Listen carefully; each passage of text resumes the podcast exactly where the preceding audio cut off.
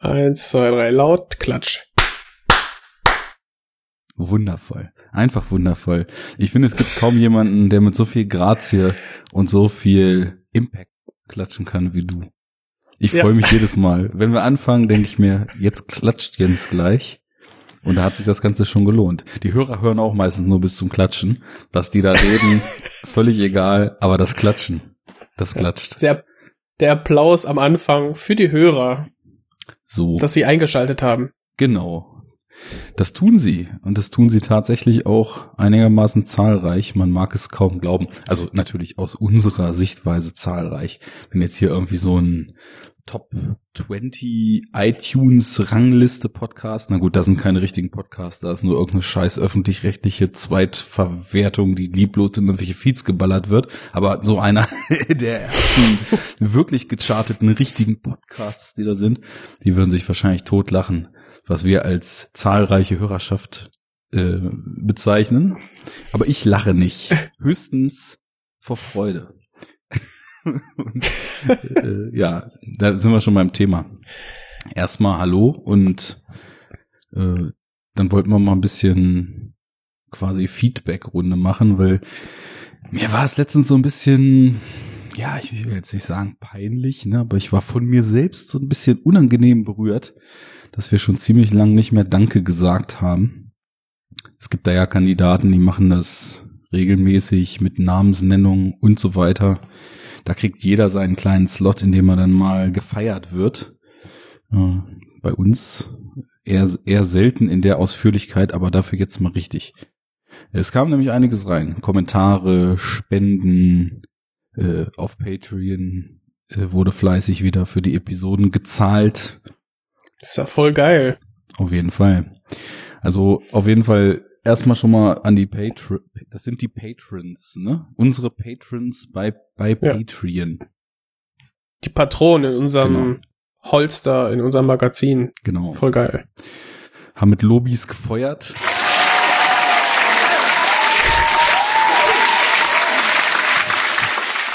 Ja, sind nicht viele, äh, aber dafür umso stetiger. Wir haben im Dezember mal einen verloren. Da würde mich natürlich auch mal interessieren, ob der einfach nur von äh, Patreon sich verabschiedet hat, weil im Dezember sich ja diese Gebührenrestrukturierung äh, abzeichnete, die sie dann doch gekippt haben, weil sie halt kompletter Müll war und äh, ziemlich viele Leute dann Patreon verlassen haben.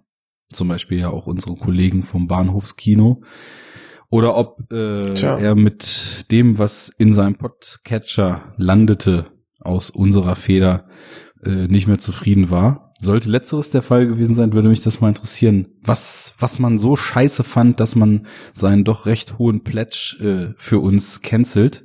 Und sollte der Unmut über Patreon der Grund gewesen sein, dann haben wir ja nichts verbrochen. Ja, aber also erstmal kann ich mir das gar nicht vorstellen, dass es irgendwie ans, an uns liegen könnte. Bullshit. Aber ähm, ich meine, du hast ja jetzt Freitag auch die Website äh, DSGVO sicher gemacht. Das heißt, du hast die Daten von vorher, hast du ja noch. Dann können wir den ja mal downtracken und mal ähm, einen kleinen Besuch abs abstatten. Mal so fragen, Fall. was denn da los ist. Ja. Ich zieh die Handschuhe an, ne? Die streife ich über. Die Motorradhandschuhe. genau. Skorpionjacke trägst du und dann kommen wir an den Start. Ein Kugelschreiber. Auf jeden Fall. Nein, äh, ich bin ja immer daran interessiert, auch wenn es hier von uns natürlich irgendwie ein rein aus eigenem Spaß an dem Gesabbel entstandenes Projekt ist, äh, dass es natürlich trotzdem cool ist. Und wenn irgendjemand sagt, okay, die waren mal super geil und jetzt sind sie scheiße geworden, äh, würde mich interessieren, warum man das denkt. Aber wie gesagt, ne, ganz offen raus, mal anschreiben, antwittern, whatever, falls derjenige noch zuhört, weil wenn er uns scheiße fand und nicht mehr spendet, würde er jetzt das ja sicher nicht hören, aber ich verfranz mich. naja, äh, weiter im Text, auf jeden Fall auch. Ja, aber wer, ja, von wegen Feedback, ne? Ne, es gibt, geht noch mehr um Geld. Ne? Also erstmal fette Props noch an Lydia. Erstmal dafür, dass sie uns bespendet hat, abseits von Patreon. Äh, das wird direkt oh. wieder in Blu-rays gesteckt und somit die nächsten Sendungen refinanziert. und dann aber auch an ebenfalls wieder sie für die ganzen Kommentare, die auf der Website gelandet sind und wo ich ja eigentlich auch immer naja, sagen wir mal, den Anspruch hatte, das relativ schnell zu be beantworten. Und dann kam das alles rein, da war ich gerade auf dem Weg in Urlaub und dachte ich, ach Mensch, im Urlaub habe ich ja genug Zeit, um das zu machen. Und dann kam Website umstellen wegen DSGVO Kack und tausend technische Sachen implementieren und das habe ich immer noch nicht geantwortet. Deswegen machen wir es vielleicht einfach mal hier. Hast hat die Gute denn eigentlich alles so in unseren Kommentarbereich geschrieben, wo wir uns noch zu äußern müssten? Denn ich habe schon den Anspruch, jeder, der da was kommentiert, also solange wir uns in unter 10.000 Download-Regionen pro Folge bewegen, äh, dass wir da auch drauf antworten. Es soll ja nicht umsonst sein, also gelesen habe ich auf jeden Fall alles schon. Erstmal ging es um The, The Handmaiden, wenn ich mich recht entsinne, oder? Genau, da hat sie auch ähm, kommentiert und ähm, hat ja auch eine Frage gestellt. Ich habe aber mein äh, Login irgendwie verlegt, deswegen habe ich da noch nicht ähm, antworten können. Aber ähm, gerade mal reinge reingesneakt. Also um Misogy Misogynie ging es auf jeden Fall. Ähm, dass das ja natürlich im Film angelegt ist und äh, jetzt nicht Position des Films, sondern eher der Film so diesen wollüstigen, ekelhaften alten Sack da demaskiert und diese ganzen Knechte, die da bei den Darbietungen sich alle aufgeilen. Ähm, genau, und sie hat vor allem die tolle Symbolik für die äh, Solidarität unter den Frauen gelobt. Also es war auch ein sehr, äh, also etwas längerer Kommentar, hat mich auch sehr gefreut. Mhm. Und ähm, genau, also hat quasi auch so ihre Sicht der Dinge aus der, aus der weiblichen Sicht, was ich auch, auch erstmal recht interessant finde, ähm, dann erstmal geschildert. Genau. Ja, generell also auch, vor allem, ähm, das vor allem, also das fand ich auch ganz schön argumentiert.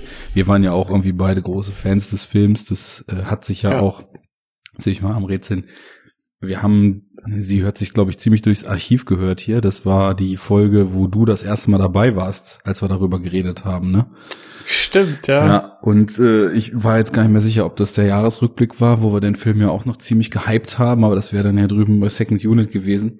Aber eben vor allem so als Argumentation so, um auszuhebeln, dass manche Leute meinen, der Film sei frauenfeindlich, dass eben die beiden Hauptdarstellerinnen eben eine super krasse Dynamik haben und auch total clever und eigenständig dargestellt sind und eigentlich mhm. ja äh, im Endeffekt als Gewinnerinnen aus der Sache rausgehen und eigentlich alle um den Finger gewickelt haben und äh, die Schachfiguren so gespielt haben, wie es ihr ursprünglicher Plan dann dargestellt hat. Ähm, super cool, dass da so viel zurückkommt und ähm, in, de, in dem Sinne erstmal schon mal danke dafür und überhaupt danke fürs durchs Archiv hören. Ich, ich habe das ja früher auch immer durch andere bei anderen Podcasts so gemacht, die dann völlig verwundert waren, dass irgendjemand ihre alten Episoden noch hört.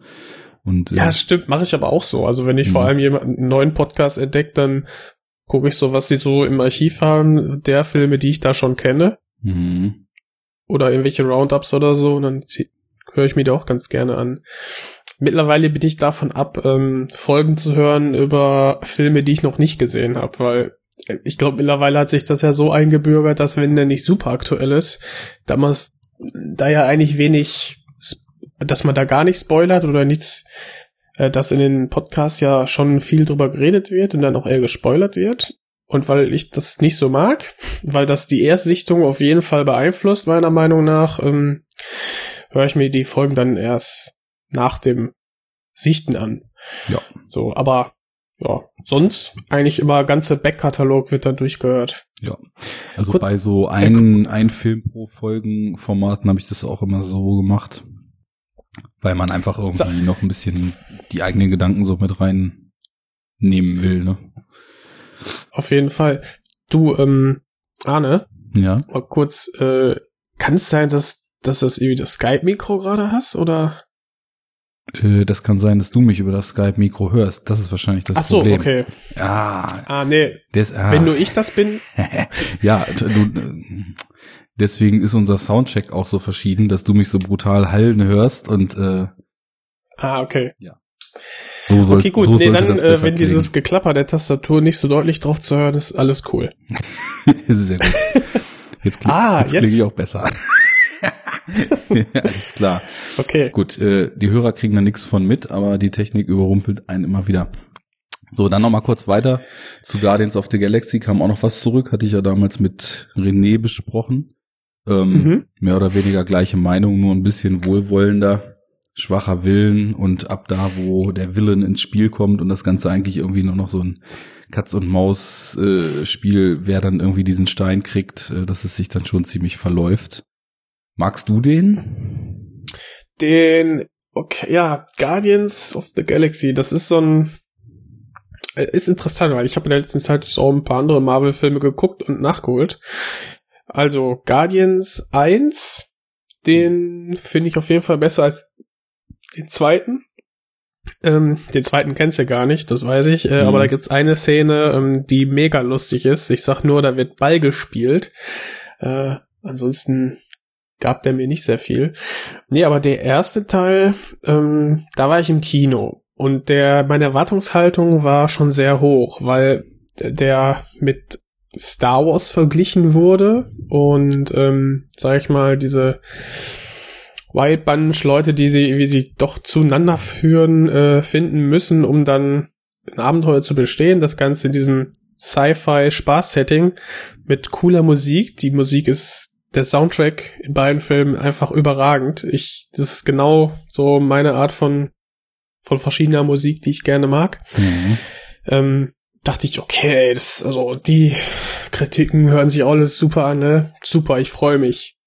Klein Jens sitzt dann im Kino und äh, schön ihr Lichtbock um, Balkon, yeah, jetzt geht's los, ich freue mich. Und ich war echt, ob der etwas lahm, man könnte fast sagen, lieblos hingerotzten Geschichte, etwas sehr, ja, fast verärgert. Also ich war echt enttäuscht.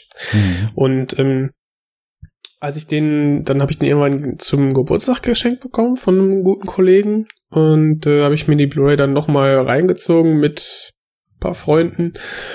Und da hat er mir sehr viel mehr Spaß gemacht. Ähm, ich wusste, worauf ich mich so ein bisschen einlasse und so und ähm, dass diese, dieser Vergleich mit Star Wars und so ähm, vielleicht nicht ganz so halten kann. Und also mit der Originaltrilogie natürlich. Und da muss ich sagen, dass ich, ich bin da, glaube ich, jemand, der, wenn der falsche Erwartungshaltung hat, dass, dass, dass der Film daran dann echt kaputt gehen kann in meiner Gunst. Da hat er mir jedenfalls besser gefallen und ich finde, das ist ein spaßiges Weltraumabenteuer äh, mit einem Finale, das etwas ungewöhnlicher ist, weil ähm, dieses, man sagt ja, dieser, dieser Dance-Off da, der ist ein bisschen quatschig. Die fand ich aber lustig. Aber diese Weltraumschlacht, oder war ja keine, also diese Schlacht der Raumschiffe auf diesem Planeten, ich weiß nicht mehr, Nova, vom Nova Corp oder so, das war, das war so, so trivial inszeniert, das weiß ich nicht. Da geht viel kaputt und keinen interessiert so ein bisschen, ne? Und ähm, ja, diese, dieses, äh, es wird sehr viel zerstört und äh, ich bin nicht emotional involviert, haben wir auch noch bei einem anderen Marvel-Film, wo ich vielleicht gleich nochmal drauf zu sprechen komme. ähm, ähm, ja. Ja, alles in allem, ich finde den okay, ich finde, kann man, kann man reintun, ein bisschen Spaß haben, aber ja, ist jetzt kein großer Wurf. Ja, ich glaube, der Hype-Train war auch damals einfach nur ein bisschen stark am Choo-Chooen und mhm. äh, ich hab, mich hat's damals auch noch interessiert, weil ich eigentlich diese, diesen MCU-Gedanken von Anfang an total interessant fand. Das will ich aber jetzt nicht groß noch ausführen. Das, da muss ich dann ja sowieso wann anders noch mal sehr viel drüber reden. ähm, ich fand aber schon so in den ersten fünf, sechs, sieben Filmen eigentlich so die komplette Phase 1, die ging so als Aufbau noch, aber in Phase 2 hätte ich mir irgendwie noch viel, viel mehr Quervernetzung gewünscht. Weil ich fand es zum Beispiel, eigentlich, jetzt fange ich doch an, ne? So bin ich halt.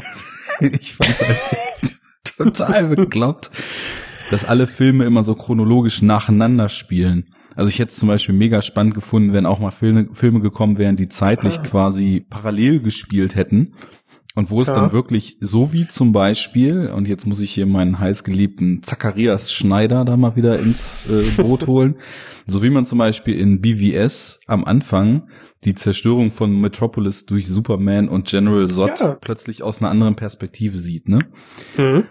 Ähm, das ist jetzt auch äh, würde ich jetzt nicht sagen, das ist jetzt der Weg, wie man es machen soll. Das ist nur so eine Szene, wo mir aufgefallen ist, was ich mir eigentlich vom MCU erwartet hätte. Nicht, dass darüber geredet wird, dass in einem anderen Film mal dies passiert ist oder am Ende von Captain America 3 irgendwie fünf Videoausschnitte aus anderen Filmen gezeigt würden, wo die Avengers alle ja schon mal unterwegs waren und wo überall was kaputt gegangen ist, sondern dass man wirklich auf gleiche Events verschiedene Blickwinkel kriegt und nicht einfach nur Figuren auch mal in einem anderen Film auftauchen.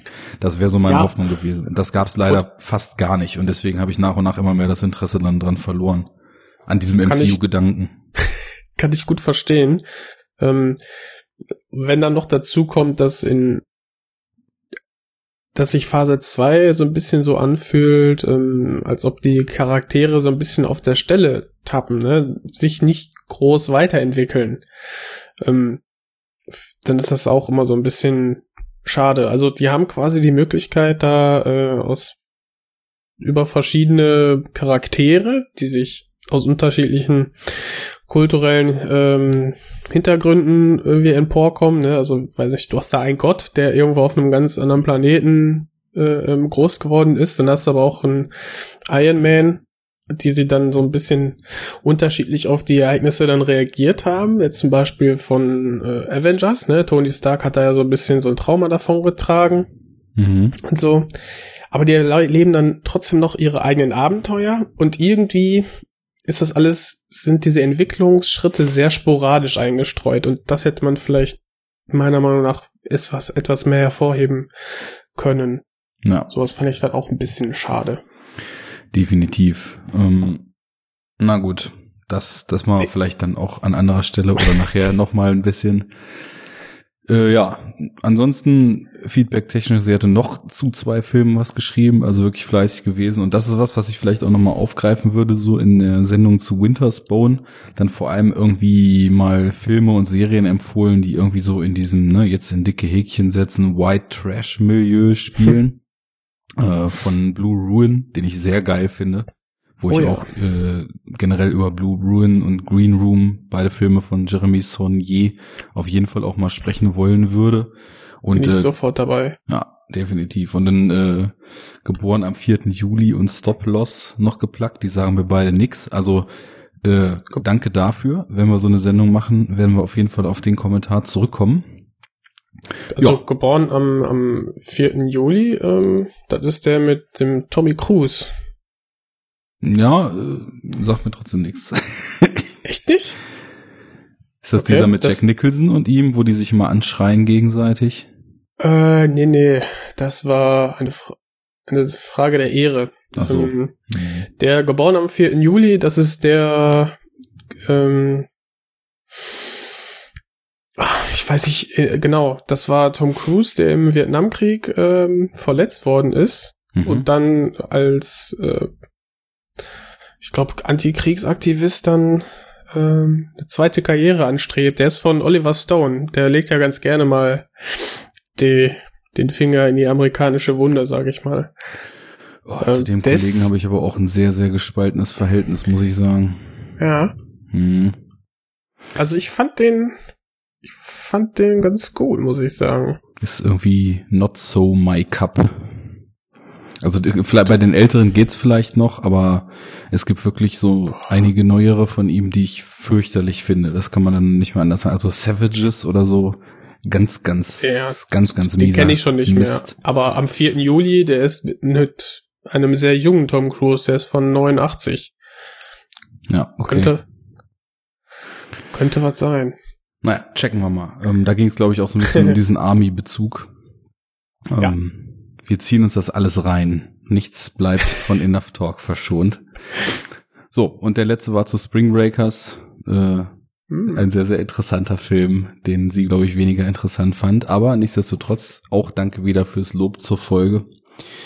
So, jetzt haben wir das alles einmal abgegrast, wo ich sonst hätte Romane zu schreiben müssen, aber keine Zeit gehabt. Äh, an die anderen Hörer, macht's wie Lydia, kommt auf enoughtalk.de, kommentiert unsere Episoden mit wir, euren Gedanken. Wir lesen das. Wir lesen das. Wir speichern auch nicht eure IP-Adressen, wie es die DSGVO fordert. Und äh, ja, wir lesen das, wir nehmen uns das zu Herzen, wir gehen auch äh, unter normalen Umständen da schön mit euch in Diskussion, so wie es zum Beispiel letztens auch mit Sir Sack 12345 zu Michael Mann passiert war. Mhm. Und äh, ja, wenn ihr Bock habt, irgendwie uns Filme zu empfehlen, die wir mal besprechen, Sendungswünsche, euch selbst als Gast einzuladen, whatever, Geht alles über den Blog, geht natürlich auch über Twitter, aber im Blog hat man ein bisschen mehr Platz, was sich jetzt ja bei der Kommentarserie von Lydia zeigt, dass das auch notwendig ist, wenn man dann mal so ein kleines Essay zum einen oder anderen Film loswerden will. Ja, das war schön richtig. langer Kommentar. Ja, richtig gut.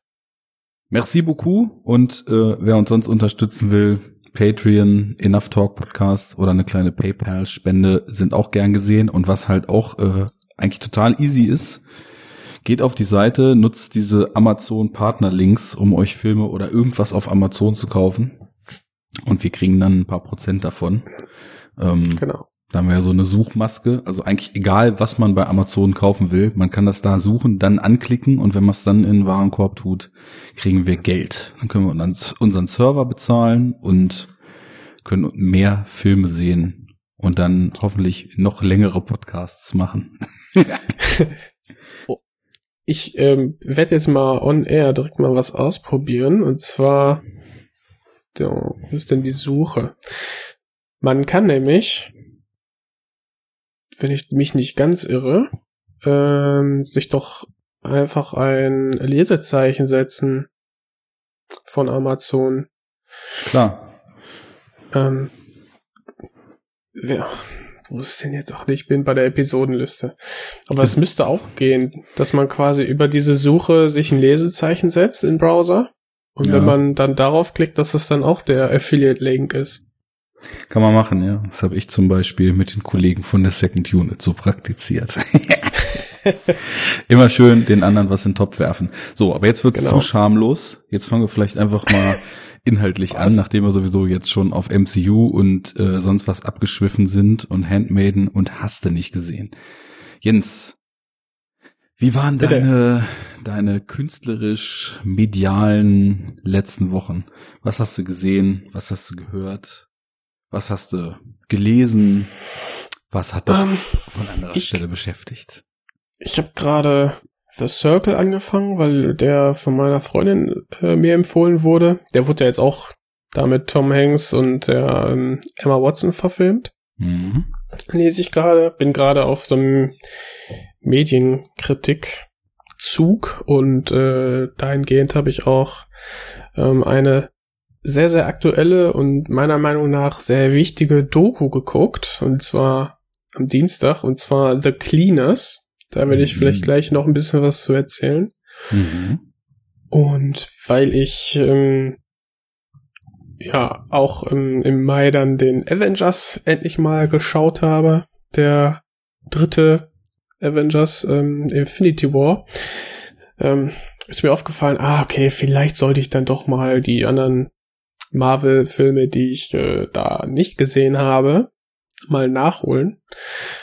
Ich habe es trotzdem alles verstanden, aber Black Panther, Black Panther und der Thor Ragnarök, die haben mir auch noch gefehlt und die habe ich dann kurz auch noch mit einem Kollegen dann nachgeholt. Und ja, da könnte ich dann vielleicht auch, auch wenn wir jetzt äh, Marvel die Truhe jetzt wieder ein bisschen geschlossen haben, vielleicht mache ich den gleich nochmal auf und äh, sag dann zwei, drei Worte noch dazu. Es reden ja nicht genug Leute drüber, deswegen musst du es noch machen. Ja.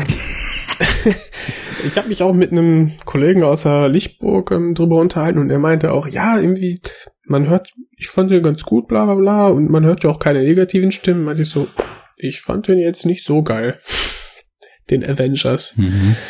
Aber und, weißt du was? Solange noch alle ja. wach sind, du hast gesagt, das ist wichtig, fang doch einfach Ach, mal mit den, The Cleaners an.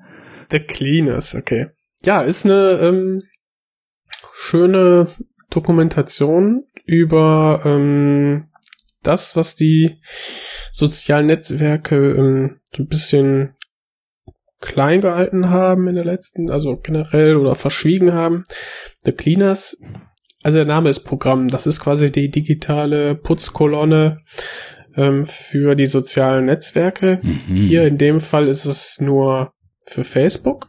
Und das mhm. sind, hier werden jetzt äh, vier verschiedene Menschen äh, aus Malina ähm, Manila äh, porträtiert, die für Facebook diese gefleckten ähm, Bilder, Videos, Livestreams untersuchen und wenn die nicht den Community Guidelines entsprechen, dementsprechend löschen, also zensieren. Mhm. Und ähm, das, dieses anhand eines ähm, Kindesmissbrauchsvideo, was äh, auf YouTube hochgeladen wurde, auch in, ich weiß nicht, letzt vor einigen Jahren, dann sehr, sehr schnell verbreitet wurde, wurde teilweise auch sehr oft geliked und so, ähm, sind die erst auf diese Thematik aufmerksam geworden. Sie, das sind die beiden Regisseure Hans Block und Moritz Riesewick. Und ähm, die haben dann dahingehend eine Recherche angestellt, äh, von der sie vorher gar nicht wussten, wohin sie das überhaupt führt. Mhm.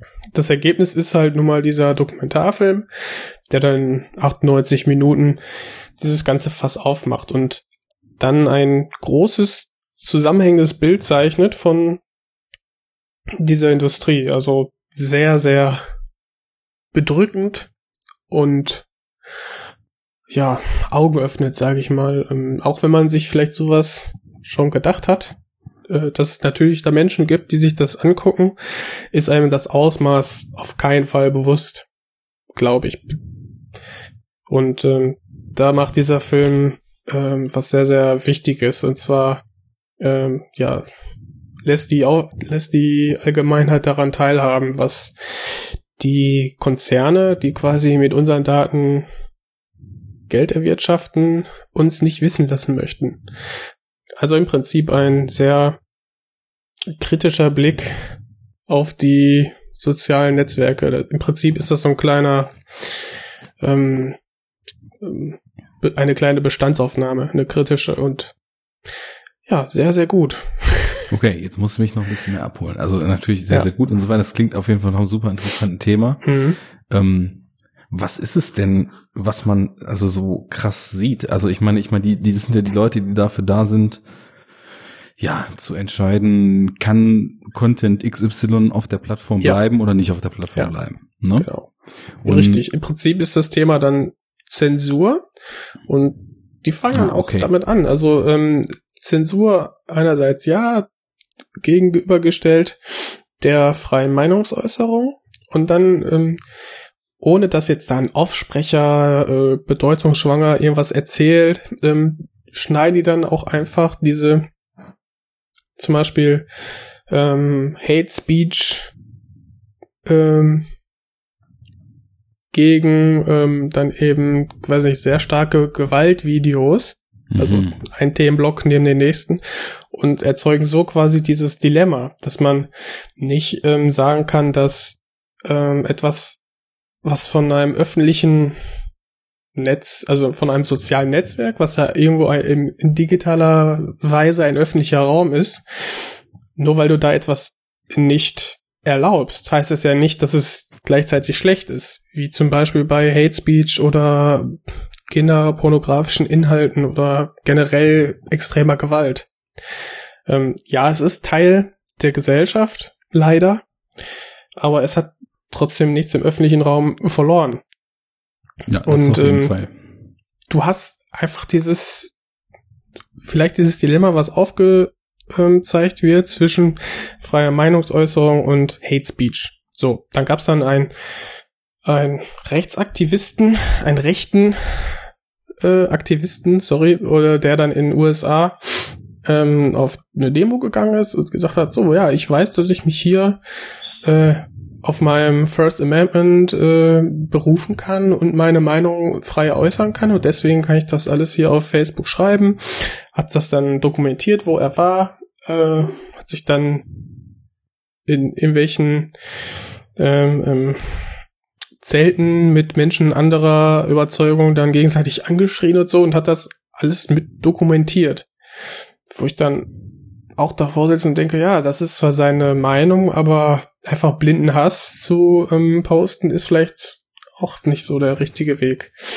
Die zweite Variante, die dann auch dargestellt wird, sind dann die bewussten Falschmeldungen oder auch unbewussten, die sich auch über Facebook ja sehr schnell und weit verbreiten. Da wird dann als Beispiel genommen, dass die ähm,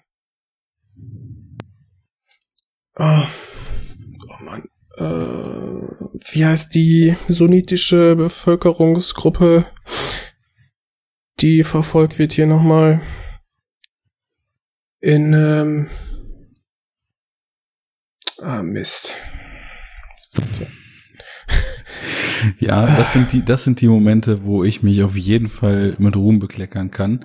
Sei es, dass ich von einfach weltpolitischen Dingen wahlweise keine Ahnung habe oder wenn ich weiß, worum es geht, mich an den Namen nicht erinnern kann. Ja. Ähm, Mach einfach weiter. Das fällt dir schon noch ein. äh, okay. Ja. Ähm, wo dann quasi Falschmeldungen ähm, über Facebook auch sehr stark verbreitet werden Mhm. und dann ähm, von den Menschen, die eine ähnliche Gesinnung haben, dann geliked werden, kommentiert werden, geshared werden und so weiter und so, hast du ein Lauffeuer von ähm, einfach Informationen, die nicht richtig sind oder sehr stark gefärbt sind, ähm, die dann aufgenommen werden und nicht kritisch hinterfragt werden und so wird dann quasi eine ganze, also im Prinzip diese negativen Folgen der Filterbubble werden da nochmal ganz klar aufgeführt Jo. und wofür das führen kann. Und zwar, dass einfach Menschen verfolgt äh, werden, getötet werden, aufgrund von Desinformation. Und geht die, Natürlich kommt. Hm? geht die Doku auch so ein bisschen darauf ein, wie die Rezipientenseite mit dieser Desinformation eben umgeht oder noch nicht gelernt hat, Eben. damit umzugehen? Oder eben nicht umgeht, genau. Ja, ähm, ja das auf jeden Fall. Ähm, vor allem wird da ähm, im Prinzip nochmal darauf ähm, hingewiesen, dass Menschen das gar nicht groß hinterfragen oder Facebook ähm, dann auf also den Philippinen oder was, dass, das quasi Internetersatz ist. Also dass quasi dieses Netzwerk äh, für viele Menschen oder Bevölkerungsschichten ähm, im Prinzip das erlebte Internet ist und keine Website zur Kommunikation. Das ist auch total Das- krass. Das habe ich jetzt auch schon mehrfach gehört. Also, ich meine, du bist ein bisschen jünger als ich, aber so mein Zugang ins Internet damals war natürlich der Browser. So, der Browser war überall. Internet war damals, keine Ahnung, erst Internet Explorer, dann Mozilla aufmachen und eine Website eingeben und durch irgendwelche Websites surfen. Und dass sich irgendwie durch Social Networks und durch irgendwie Smart Devices, die quasi über Apps irgendwelche Daten einfach nur ins Netz schieben oder aus dem Netz abfragen, dass sich so bei vielen jüngeren Leuten irgendwie das Verständnis davon, was das Internet eigentlich ist und wofür das Internet eigentlich da ist, total elementar verändert hat. Also wo du dann so sagst, ja, okay, check mal die Website und dann kommt die Rückfrage, ja, wie heißt denn die App dafür? Und dann sagst du ja, nee, gibt keine App dafür, muss auf die Website gehen. Und dann so wie Leute halt teilweise sich dann auch weigern, Links auf Facebook anzuklicken und irgendwie sagen, irgendwer soll das, was hinter dem Link steht, in Facebook reinschreiben, weil kein Bock aus Facebook rauszugehen, was ja genau das ist, was du gerade meintest. So dann eben halt auch die Wahrnehmung vom Internet irgendwie komplett auf Apps irgendwie beschränkt ist und irgendwie Informationen und so weiter halt, wenn es nicht in Facebook steht, dann existiert es eben nicht. Und das ist ziemlich äh, traurig, muss ich sagen, oder oder beängstigend eigentlich schon, weil ja so die großen Vordenker und die großen Pioniere, was so Netz Netzpolitik und so weiter betrifft, haben ja geträumt davon, dass das Internet irgendwie das aufgrund von frei verfügbarem Wissen und so weiter das Instrument werden wird, was endlich mal irgendwie den Leuten quasi auf breiter und äh, schnell abrufbarer Basis Wissen, Bildung und der Menschheit insgesamt dadurch dann halt irgendwie einen Fortschritt bringt. Und wenn man Mhm. überlegt, was es alles könnte und sich dann die Weltpolitik heute anguckt, wo eigentlich irgendwie wir doch gedacht haben, wir sind auf dem Weg irgendwie weltweit irgendwie zu einer toleranteren, aufgeklärteren, fortschrittlicheren Gesellschaft, wie überall einfach nur mit voller Kraft zurückgerudert wird und eben Facebook irgendwie, keine Ahnung, irgendwelche Fake News Seiten, irgendwelche Meinungsmachungs-Propagandaseiten, die natürlich auch Facebook und so weiter im Umkehrschluss wieder total nutzen, um ihren Scheiß zu verbreiten. Wie die halt alles daran setzen, irgendwie zurückzurudern und da eben total ihre Methoden, Mittel und Wege und Kanäle gefunden haben, weil eben Leute nur noch so selektiv konsumieren, dann eben auch komplett da irgendwie Meinungen einzupflanzen in die Köpfe. Das macht mir große Sorge. Mhm. Ähm, genau, das Beispiel, äh, jetzt ist mir wieder eingefallen, was ich meinte, sind die Rohingya, ja. die in, ne, genau, die in Myanmar halt verfolgt werden. Und ähm, das ist quasi auch so, dass es sehr, sehr viele Falschmeldungen beziehungsweise Meldungen über diese Bevölkerungsgruppe veröffentlicht wurden mhm. und so somit der Hass sehr, sehr schnell sich ausbreiten kann. Ja. Als sehr, sehr starkes Negativbeispiel. Und ja, was du ja jetzt beschrieben hast, ist, dass wir uns ähm, wissentlich von dieser Netzneutralität äh, so ein bisschen auch dann verabschieden, indem wir dann nur wenige Medien darin konsumieren und das dann äh, für uns quasi reicht und uns andere, für uns andere entscheiden lassen.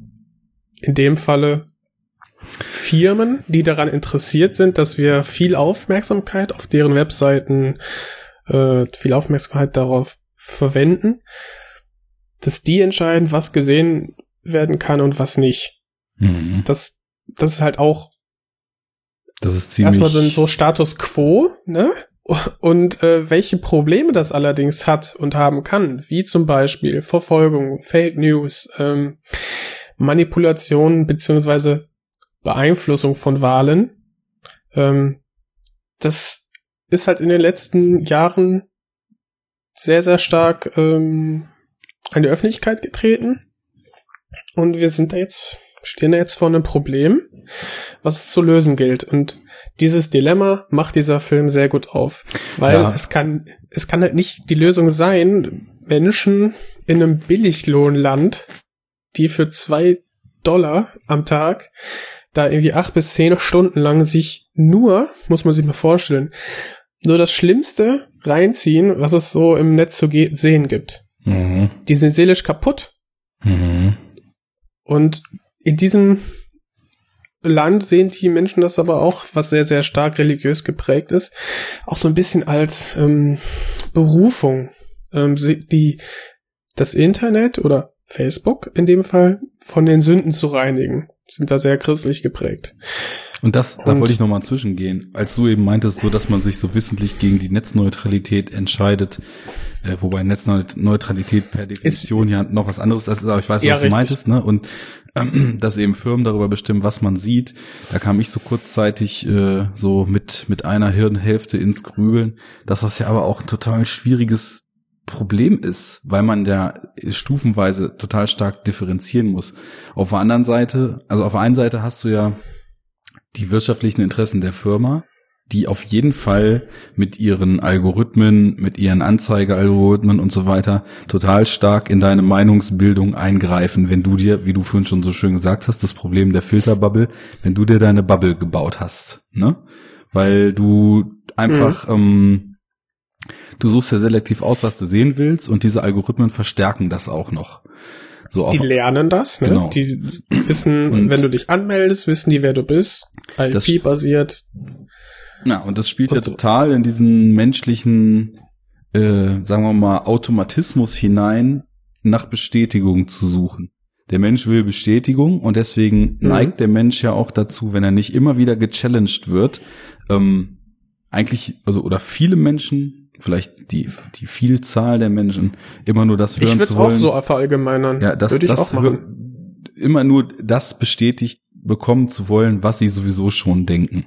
Und das ist durchs Internet halt auch nochmal krass äh, zurückgegangen, dass Leute überhaupt noch an gegensätzlichen Meinungen interessiert sind. Ne? Also ich zum Beispiel, wenn ich über irgendwie irgendwas, was jetzt passiert, wo es Meldungen zu gibt, ich gucke mir ganz bewusst mal verschiedene Portale an und auch Portale, mit deren Schreibe und mit deren Ansichten und so weiter ich jetzt nicht unbedingt so konform bin. Also jetzt nicht irgendwie mies rechten Scheiß oder so, aber einfach, also zum Beispiel was weiß ich, äh, also es zumindest irgendwie auf ein paar, paar Zeitungen irgendwie mal einen Artikel darüber liest oder irgendwie, wenn du einen Link geklickt hast, wo irgendjemand eine Stellungnahme zu irgendwas schreibt, dass du dir nochmal eine zweite und eine dritte anguckst, weil ich irgendwie immer ja. versuche, die eigene Meinung auch zu challengen. Und deswegen mache ich irgendwie auch, habe ich auch Spaß an Podcast-Diskussionen und so weiter. Zum Beispiel, wenn man mal einen Tamino Mut vor sich sitzen hat, der halt alles, was man ganz großartig findet, nur un unfassbar dämlich und scheiße findet, ne? und sich dann mit diesen Meinungen auseinanderzusetzen, das ist ja nichts anderes, was ja. wir hier tun. Irgendwie, wir sind zwar auch oft einer Meinung, aber wenn man dann mal diskutiert, ist halt mega cool und macht auch Spaß und bereichert einen ja auch. Genau, und wenn man sich an an Regeln hält in der Diskussion. Genau, und das ist, da kommt nämlich dann die nächste Ebene, wo ich eben von Anfang wollte dazu.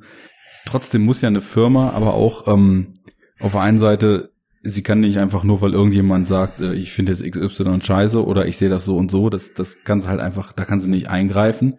An der anderen Seite soll sie auch nicht, an der anderen Seite muss sie es aber, weil jemand, der eine Internetpräsenz betreibt, und das sind dann eben auch multinationale, globale Milliardenkonzerne wie Facebook und so weiter, umso mehr in der Pflicht.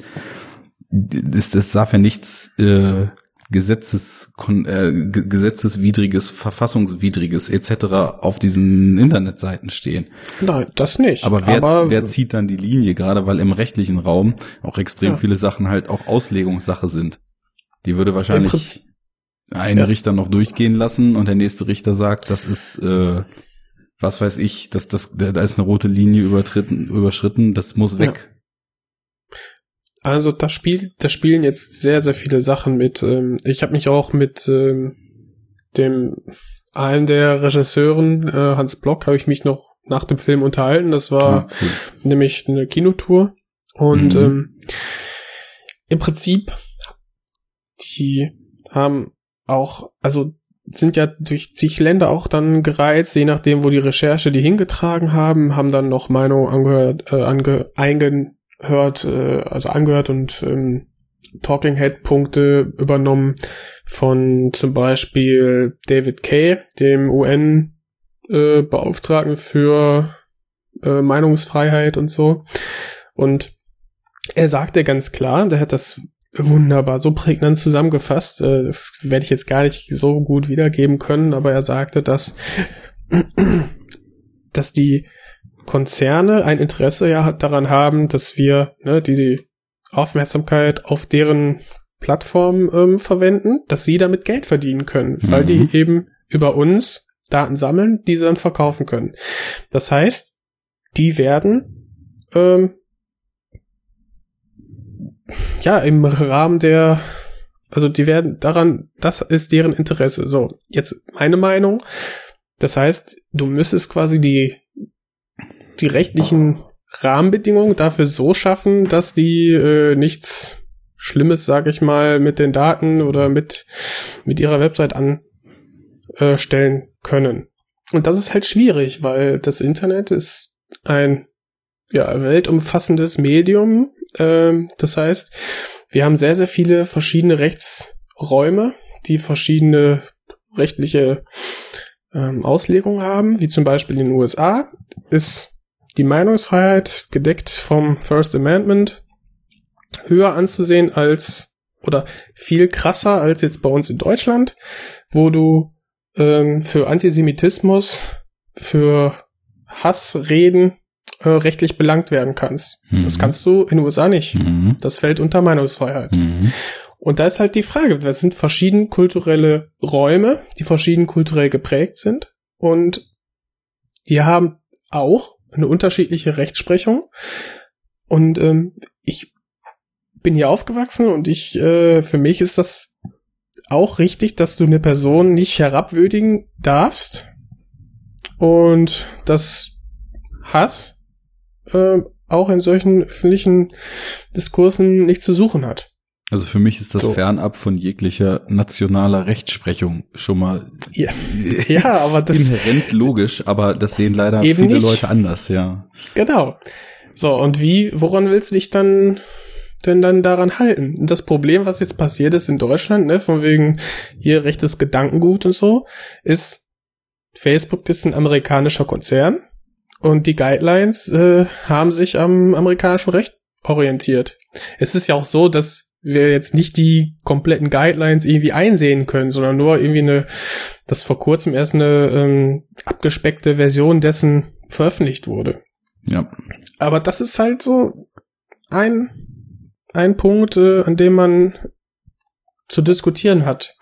Wir sind ja auch in einer Welt unterwegs, wo sowas wie zum Beispiel der Umgang von Facebook mit verschiedensten nationalen Gesetzesauslegungen äh, und verschiedensten nationalen Rechtslagen, wo also quasi ein digitales System die Welt längst überholt hat. Weil wir haben ja, wenn du diese Fragen, die du eben gerade alle formuliert hast und die Probleme, die sich daraus ergeben, dann mal im Detail anguckst, dann stehen wir vor der unlösbaren Aufgabe, quasi ein globales Problem über nationale Rechtsprechungen zu lösen. Also ein glo globales Tool, was quasi eine Funktionsweise eigentlich hat, muss in verschiedenen nationalen Räumen anders ticken. Und natürlich ist das alles programmiertechnisch zu lösen, dass irgendwie, wenn die IP dem und dem Standort entspricht, dass die und die Inhalte angezeigt werden oder nicht angezeigt werden. Aber das sind ja alles nur Reaktionen. Das wird ja schon gemacht. Ja. Das in Türkei zum Beispiel. Die genau. standen da auch vor der, das wird auch thematisiert, standen da auch vor dem Problem, ja, entweder wird Facebook jetzt komplett äh, abgeschaltet dort oder gewisse Inhalte werden halt nicht mehr gezeigt. Ja, und dann hast das, du nämlich aber dann auch wieder genau die Problematik, ja. dass zum Beispiel ein Erdogan sagt, äh, das Richtig. sind alles hier regierungsfeindliche Aussagen von Terroristen und der Rest mhm. der Welt drauf guckt und sagt, nee, da wird einfach nur die Meinungsfreiheit mega krass gedeckelt und es wird nur noch irgendwie das durchgelassen, was in das Weltbild des Sultans passt. Und da, ja. Genau das, das, kann ja in zig verschieden starken Abstufungen ja. überall auf der Welt passieren. Wenn jedes Land dann seinen eigenen Filter drüber sitzen hat, dann kommt halt irgendwie so, ein, so eine rechte Spacko-Partei wie die AfD irgendwie an die Macht. Das Schlimme ist, dass wir auf dem Weg sind, dass ich das Gefühl habe, dass das nicht unrealistisch ist, dass es irgendwo in der Nachbarschaft bald mal richtig knallt und dann mit absoluter Mehrheit irgendwie so ein Verein da an der Regierung ist. Und selbst in Deutschland weiß ich nicht, wie die Tendenzen sind. Ähm, und dann wird ja, du, du hast doch die Bundestagswahl ähm, ja, eben. verfolgt. Ja, ich meine, also klar, die Tendenzen, was die AfD für eine Stärke und für einen Rückhalt mittlerweile haben, äh, gut, von, von Enttäuschungswählern jetzt mal abgesehen, wer weiß, ob sie die halt in den nächsten vier Jahren wieder verlieren und dann die nächste, ich schrei noch lauter Vermutlich. Partei dann da ist, das, das wäre ja zu hoffen, ne? Aber jetzt nehmen wir mal an, irgendwie so eine Partei kommt an die Macht und die sagt dann, ja, das und das und das und das alles, äh, das boxen wir jetzt irgendwie durch, dass da zu, im schlimmsten Fall auch irgendwie Verfassungsänderungen dann entsprechend durchgesetzt werden. Trump. ja, und der ist Präsident der USA. Das muss man sich halt auch mal auf, den, auf der Zunge zergehen lassen. Naja, und plötzlich hast du dann die Lage, dass auf einmal Dinge, die einfach freie Meinungsäußerungen sind, dann hier eben nicht mehr ausgesprochen werden dürfen, weil nicht verfassungskonform und weil äh, ist als dies oder das klassifiziert. So, und plötzlich hast du dann eben auch schon lange kein freies Netz mehr in irgendeinem Land wie Deutschland oder ähnlichem.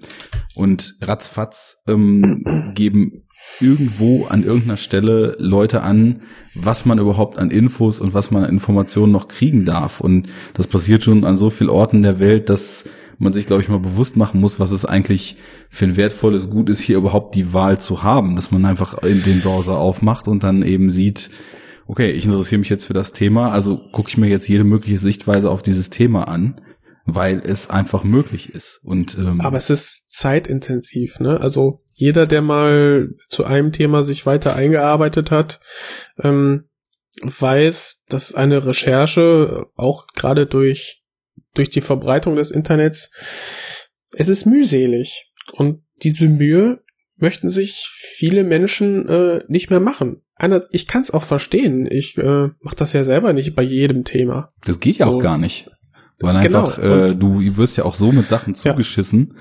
Du kannst nur noch krass filtern und kannst irgendwie nur noch einen ja. Teil durchlassen und musst dir sehr genau überlegen, die Zeit, die ich habe, wo investiere ich die denn überhaupt rein? Aber du, dafür brauchst du eine Medienkompetenz, die jetzt sich jetzt auch in den letzten 14 Jahren auch nochmal stark gewandelt hat. Ähm, und das ist sowas von immens wichtig. Und wenn du diese Schritte nicht mitgegangen bist, dann stehst du jetzt halt so vor dem Problem, dass du ähm, nicht mehr richtig filtern kannst. Ähm, Mal ein anderes Beispiel aus zum Beispiel dem wissenschaftlichen Bereich, wenn man für äh, wissenschaftliche Arbeiten ähm, äh, recherchiert.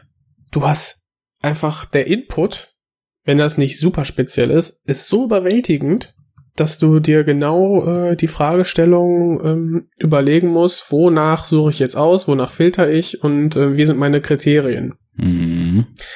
Wenn man das nicht gelernt hat, Mhm. dann ist es sehr, sehr, sehr schwierig. Wenn du nicht gelernt hast, überhaupt mit diesen Datenmengen umzugehen, die in jegliche Richtung im Internet und überall unterwegs sind, äh, das kann das Wissenschaftliche sein, das kann irgendwie jedes andere Thema auch sein, dann wird dich jeglicher Input, jegliche erste Seite von Google schon sowas überfordern und überfrachten, Mhm. dass du einfach nur resigniert aufgibst und dann einfach, und das ist genau der Grund, warum sich so viele Leute wieder in solche vermeintlich äh, einfachen Ideologien verrennen, dass du einfach nur willst, dass mir, dass dir irgendwer sagt, kann ich einfach mal in zwei Sätzen formuliert sein, wie es geht, was ich wissen will, Ja. was ist die Kernaussage davon. Ja. Und genau das ist das Fatale, dass eben in diesem Medienüberflutungszeitalter und dieser ähm, ja, lähmenden Dichte an Informationen, an Wissen, an Meinungen, an ja auch Bullshit, wenn man ans Netz denkt, ne, dass, dass du einfach überhaupt nicht mehr oder viele wahrscheinlich nicht mehr in der Lage sind, den Filter passend zu setzen, weil du weißt überhaupt nicht mehr, wie Bullshit. du, wie du dein, wie du deinen Filter konfigurieren sollst, damit nicht nur noch Ja. Ja, Ich dachte, du bringst jetzt nochmal Bullshit Warte. Come on, don't bullshit me. durchkommt. So. Genau.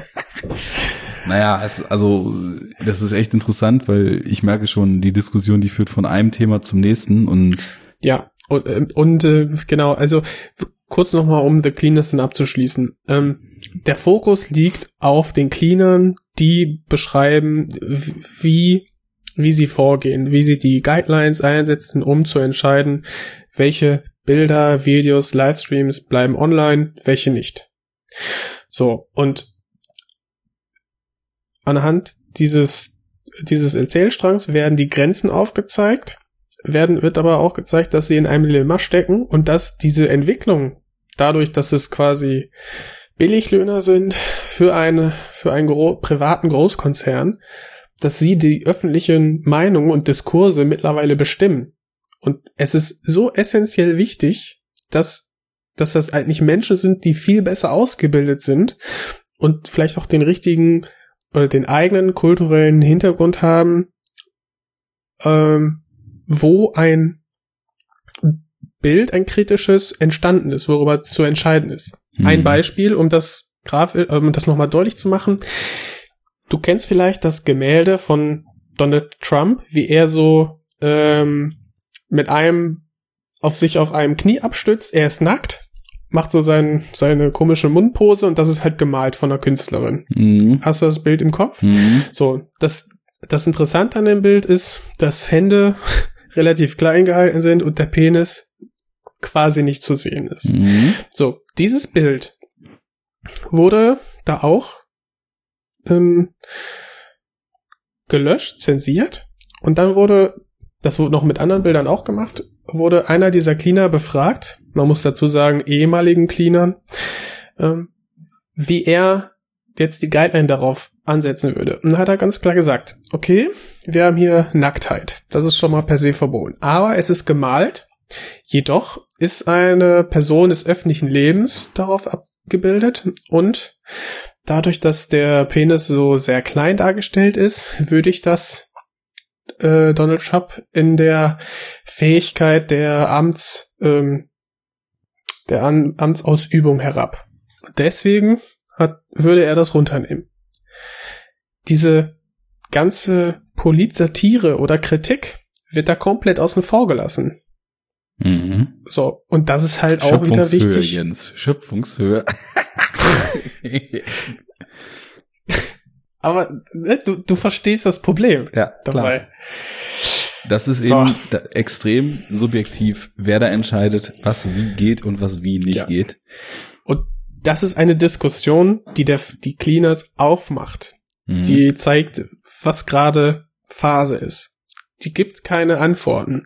Es ist sehr interessant, dass du gesagt hast, es gibt Menschen, die möchten dann einfache Antworten. Und in der ähm, anschließenden Publikumsdiskussion, ich kann auch jedem nur empfehlen, mal irgendwie auf so Kinotouren ähm, daran mal teilzunehmen, hat dann auch ein Zuschauer die Frage gestellt, ja, aber was wollen Sie denn jetzt? Äh, möchten Sie, dass jetzt Facebook abgeschaltet wird oder wie wollen Sie das lösen? Und da hat dann da darfst du da nicht sofort draufhauen. Und ähm, Hans Block hat auch sehr souverän ähm, versucht, den, den Mann, der das so überspitzt gefragt hat, wieder zurück in die Diskussion zu bringen und ihm zu, auf, ihm zu erklären, dass er nur aufzeigen wollte, was das Problem ist und dass man, dass es keine einfachen Antworten gibt. Mhm. Also ganz, also ein Film, der sehr, man merkt das auch schon von mir jetzt, äh, aufwühlt. Ähm, ich finde das Label immer so abgegriffen. Äh, ein wichtiger Film. Aber ja, es ist wichtig, weil es zum Nachdenken sehr stark anregt und äh, über eine Sache ähm, dokumentiert, die wir alle benutzen, die uns aber nicht bewusst ist. Und ja, also für mich ist das Label Film nicht abgedroschen, muss ich sagen. Okay. Das wird zwar oft okay. gesagt, aber ich finde, dass es auch völlig berechtigt ist, weil es gibt zig Filme, die dir einfach nur ein bisschen shiny, shiny, bunte Optik und ein paar Explosionen vorsetzen und dann gehst du nach Hause und hast schon wieder vergessen. Und es gibt halt auch Filme. Ich meine, guck mal, wir diskutieren jetzt über eine halbe Stunde über irgendwie Netzthemen, über Meinungsfreiheit, über äh, die, die moralische Schwelle von äh, Zensur und so weiter, ohne dass ich den Film überhaupt gesehen habe. Also, und das sind einfach hochgradig relevante Themen. Und jeder Film, der es schafft, dass man sich Gedanken macht und dass man sich mit relevanten Themen auseinandersetzt und da auch irgendwie tiefer in die Themen einsteigen will, ist für mich per se ein wichtiger Film, weil er bringt Leute dazu, über Dinge nachzudenken, über die sie sich im besten Fall vorher noch keine Gedanken gemacht haben oder einfach Gedanken zu vertiefen, die sich jemand, der sich vorher mit dem Thema schon auseinandergesetzt hat, sowieso schon gemacht hatte, finde ich nicht äh, finde ich jetzt nicht inflationär benutzt, sondern ist einfach irgendwie ein Label, was die Realität dann beschreibt mancher Filme. Also, also alles gut. Mhm. Ähm, die Struktur des Films ist ein bisschen, habe ich ja gesagt, wird an den Cleanern, an diesen persönlichen Schicksalen ähm, aufgezogen. Äh, es ist auch nicht so, dass jetzt äh, jede Minute dann Informationen gedroppt werden. Du kriegst auch viel Hintergründe durch die Bildsprache mit, wie sie leben, ne? Weil man könnte fast sagen, das ist so eine Art, ähm, ja, ähm, ein, ein bisschen wie moderne Sklaverei ist, weil die einfach keine finanzielle Absicherung haben und so. Das kriegst du, das erzählen die manchmal und dann kriegst du Bilder zu sehen, wie zum Beispiel eine junge Cleanerin auf dem Weg nach Hause ist, an zig Müllhalden vorbei und dass sie ganz klar sagt, ja, wenn ich diesen Job nicht hätte, würde ich vielleicht im Müll wühlen und somit irgendwie versuchen, über die Runden zu kommen. Mhm. Und das ist, anhand dessen wird quasi die Büchse der Pandora immer weiter geöffnet, das, was da alles mit zusammenhängt. Wie gesagt, Moral, ähm, die, die ja, Hassreden und so weiter, alles, wie das alles zusammenhängt im Prinzip. Und das ist an, an den sozialen Netzwerken, den sogenannten, aber eigentlich an diesen Privatkonzernen, dass die das Meinungsbild bestimmen. Das ist schockierend eigentlich, aber es macht dieser Film deutlich und deswegen sollte sich jeder, der sich dafür interessiert und ich unterstelle eigentlich jedem, der sich äh, über Twitter, Facebook, Google, wie auch immer, irgendwie mit anderen vernetzt fühlt, dass er sich diesen Film angucken sollte. Ja, sauber. Dann lassen wir das einfach mal als Fazit nach dieser kurzen Diskussion da stehen. Man könnte auf jeden Fall endlos weitermachen mit dem Thema. Ich habe hab gerade im Hintergrund mal geguckt. Es gibt jetzt also nach derzeitigem Stand leider bezüglich der Kinotour nur noch zwei Termine. Das war einmal Anfang Juni jetzt und einmal Anfang Juli in Aachen mhm. und Dresden. Aber nichtsdestotrotz, äh, vielleicht haben wir ja Hörer aus den jeweiligen Umfelden und die haben dann eben auf die Empfehlung hin, die ja doch sehr eindeutig deinerseits jetzt war, Bock, sich das nochmal anzugucken. Ja, der wird ja auch so normal gezeigt, also geht da rein. Und du auch, geh rein. Ja, Äh, mich hasste definitiv. Also ich bin schon, eh schon wieder ein Weilchen keine Dokumentation mehr geguckt und äh, brenne quasi drauf, das dann auch mal zu machen. Nice. Ja, Fabi habe ich auch schon überzeugt. Ja, der wusste ja sogar, was es Ja. ist und worum es geht. Also von daher, ähm, Enough Talk, guckt cleaner, macht Shut das up. auch. Shut Genau. Jo, äh, ich übernehme einfach mal. Was hast du gesehen in der letzten Zeit? Sehr, sehr, sehr, sehr wenig. Also Mhm. ich glaube, aufgrund von so einer gewissen Verkettung von Ereignissen etc., äh, zum Beispiel Urlaub. Verkettung von Ereignissen wie kein Bock und Urlaub.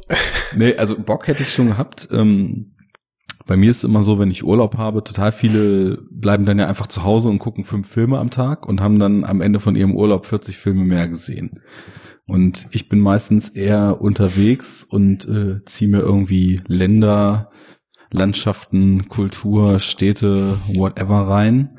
Und ähm, wenn überhaupt, dann gucke ich irgendwie nochmal auf dem Laptop irgendwie abends einen Film. Aber dazu ist es jetzt nicht gekommen. Also ich habe in letzter Zeit ja eine Serie abgeschlossen. Das war diese Anthology. Das ist sehr traurig. Ich sagte Ihnen doch auch bereits, dass man zu sächlichen Dingen eine tiefe Bindung empfinden kann. Und so ist es auch mit meiner Blu-ray-Sammlung. Aber als ich dann unterwegs war, hatte ich sie natürlich nicht dabei und deswegen konnte ich äh, nicht auf sie zurückgreifen. Es tut mir leid. Das braucht ihr nicht leid tun. Ich finde es sehr gut. Wenn die Hörer sehen würden, wie du dir gerade die Tränen unterdrückst, dann würden sie sich auch freuen. Aber ich, ich finde diesen Ansatz sehr gut, äh, dass du sagst, nee, ich will was von der Welt sehen, so und ähm, ich habe gerade Kohle und Möglichkeit, ich zieh rum und das ist Ja. sehr gut. War auf jeden Fall auch ziemlich nice. Und ähm, ich meine, ich bin ja jetzt auch nicht gestern aus dem Urlaub gekommen, sondern das ist auch schon mittlerweile über eine Woche wieder her. Aber es kam halt Dark Souls Remastered raus. Und Ah. dementsprechend äh, bin ich in der Zeit dann auch, wenn überhaupt, vor der mittlerweile dann ja PS4 gehangen und habe äh, mit Fabian Dark Souls Remastered gespielt. Also falls ihr jetzt auf PS4 in dem Spiel unterwegs seid und wurdet irgend oder und habt mal äh, ein ein Ninja namens Audrey Horn invaded oder ein Magier namens Bernd Knauer, dann äh, Du bist Bernd, ne? nee, Fabi ist Bernd wie ist Bernd? und er kriegt Ach so, ja gut. Er kriegt, macht er, macht kriegt, Sinn, er ne? kriegt auch richtig Styles in dem Spiel. Also dann habt ihr auf jeden Fall den Enough Talk invaded. Ähm, Ja. Wir haben uns da. Das kann man ja auch sehen, ne? Wenn man Ja, Lust hat. Wir hatten mal gestreamt, ja, Twitch-Account aufgesetzt und dann haben wir unser hochgradig spektakuläres Gameplay mal in die Öffentlichkeit getragen. Äh, Also Leute, das kann man auf Twitter verfolgen. Man hat ja auch den Kauf der PS4 bei dir äh, miterleben dürfen und äh, ja, wer da mehr Interesse hat, ne? mhm. Schön den, schön den Jacker liken und dann mal gucken, folgen Genau. und dann gucken, was er macht. Also wir spielen auf jeden Fall jetzt einmal komplett Dark Souls Remastered zu zwei durch. Das funktioniert jetzt Mhm. auch richtig gut. Ähm, dadurch, dass es jetzt so ein Passwortsystem gibt, mit dem man sich gegenseitig in die eigene Welt beschwören kann und dann halt so im Koop-Modus da durchspielt. Also früher war das immer alles bei Dark Souls ziemlich glitchy, was so dieses Koop-Kram betraf, aber jetzt funktioniert das echt richtig gut und Passwort rein und dann geht's los. Macht Spaß, macht Spaß. Ich meine, ist auch wenig langweilig, ne? Und macht Spaß. Wenig langweilig. ja. ja, aber dazu Ja, ich werde ich, muss- werde ich mit Fabi auch noch mal eine Sendung aufnehmen zu dem ganzen Spiel. Okay, also ihr macht schon dann äh, mal eine, eine Gaming, Gaming Talk. Genau, irgendwie Game Talk. Aber ich glaube, das wird einfach dann normal unter Enough Talk laufen, weil ich habe eh Bock, das noch so ein bisschen zu öffnen, irgendwie auch mal ein Game zu machen, vielleicht auch mal irgendwie ein bisschen Musik zu pluggen, über Romane zu sprechen, über Filme, Serien weiter zu sprechen. Also so ein bisschen die ganze Rutsche an gutem, gutem Scheiß, mit dem man seine Freizeit verbringen kann, irgendwie in die Sendung zu holen. Hm. Und wir haben das eigentlich schon lange vor mit Dark Souls im Podcast. Das ist, glaube ich, ein Plan, der geht schon auf vor einem Jahr zurück, als ich das Spiel überhaupt erst entdeckt habe. Ich habe das ja auf Last Gen irgendwie auch schon bis zum Erbrechen gespielt und Vor einem Jahr erst. ja, ja. Also Das war, crank, ey. das war, Also ich habe selber nicht gezockt, aber es war mir so bewusst, dass es dieses Spiel gibt und dass ich es äh, eigentlich auch spielen muss. ja, be bewusst war es mir auch. Ich habe es irgendwie schon mal vor zweieinhalb Jahren oder so hatte ich das Ah, mal okay. angespielt und dann irgendwie liegen lassen, andere Sachen, Sachen oder gar nicht gezockt, aber dann irgendwie, ich glaube, ich habe in irgendeinem Diskussionspanel, da saß irgendwer von den Rocket Beans und hat irgendwie so geile Vergleiche immer so gezogen von wegen, das Beste, was einem im Leben, das geilste Gefühl, was es im Leben gibt, ist äh, entweder Eltern zu werden oder einen Boss bei Dark Souls zu besiegen. das war, glaube ich, sein Vergleich. Dann dachte ich mir, okay, ich glaube, ich weiß, wo er drauf hinaus will, weil ich bin halt am Anfang auch nur abgekackt bei dem Spiel. Und dann dachte ich, okay, jetzt will ich auch einfach mal dieses Gefühl haben, einen Boss bei Dark Souls zu besiegen, wenn es schon mit dem Elternwerden noch, noch nicht so weit ist. Äh, naja, und dann habe ich mich da so reingefressen und dann durch Zufall irgendwie mitgekriegt, dass Fabi da auch ein ziemlicher Geek ist, was das betrifft. Dann haben wir mal gesagt, wir wollten, also eigentlich schon, als ich meinen ersten Playthrough gemacht habe, da mal drüber reden. Aber ich glaube, jetzt macht's auch mehr Sinn, weil jetzt auf jeden Fall das Mhm. Spiel auch nochmal eine andere Aufmerksamkeit hat durch den Release vom Remaster. Und äh, viele das spielen. Wir haben ja auch irgendwie mitgekriegt, hier zum Beispiel, ich glaube, der eine Kollege vom Kompendium des äh, Unbehagens hatte irgendwie auch schon äh, gepostet, dass er da irgendwie ratzfatz am Durchrasieren war durch, durch die Welt. Ja. Dementsprechend, ich habe, und da komme ich jetzt mal wirklich dahin, wo ich hin will, äh, ich habe Suburbicon als, glaube ich, tatsächlich einzigen Film in diesem Monat bis jetzt gesehen. Ui. Nee, Elektra hatte ich auch noch gesehen, aber dazu kann man ja in der Superhero Unit was hören.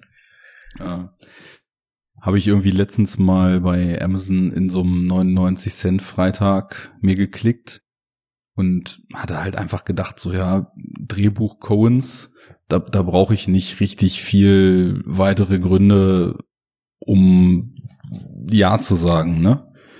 Und dementsprechend dann einfach mal ausgeliehen, eine Weile liegen lassen, dann irgendwann geguckt. Regie ist ja George Clooney bei dem Film. Und ja, was soll man sagen? Ich war nicht so begeistert von dem Film. Mal so ganz grob, ähm, es ist, also es ist ein bisschen schwierig bei einem Film, weil ich mich frage, was ist wirklich Spoiler? Ich kenne jetzt auch den Trailer nicht, deswegen weiß ich nicht, was im Trailer schon so verraten wird von der Geschichte.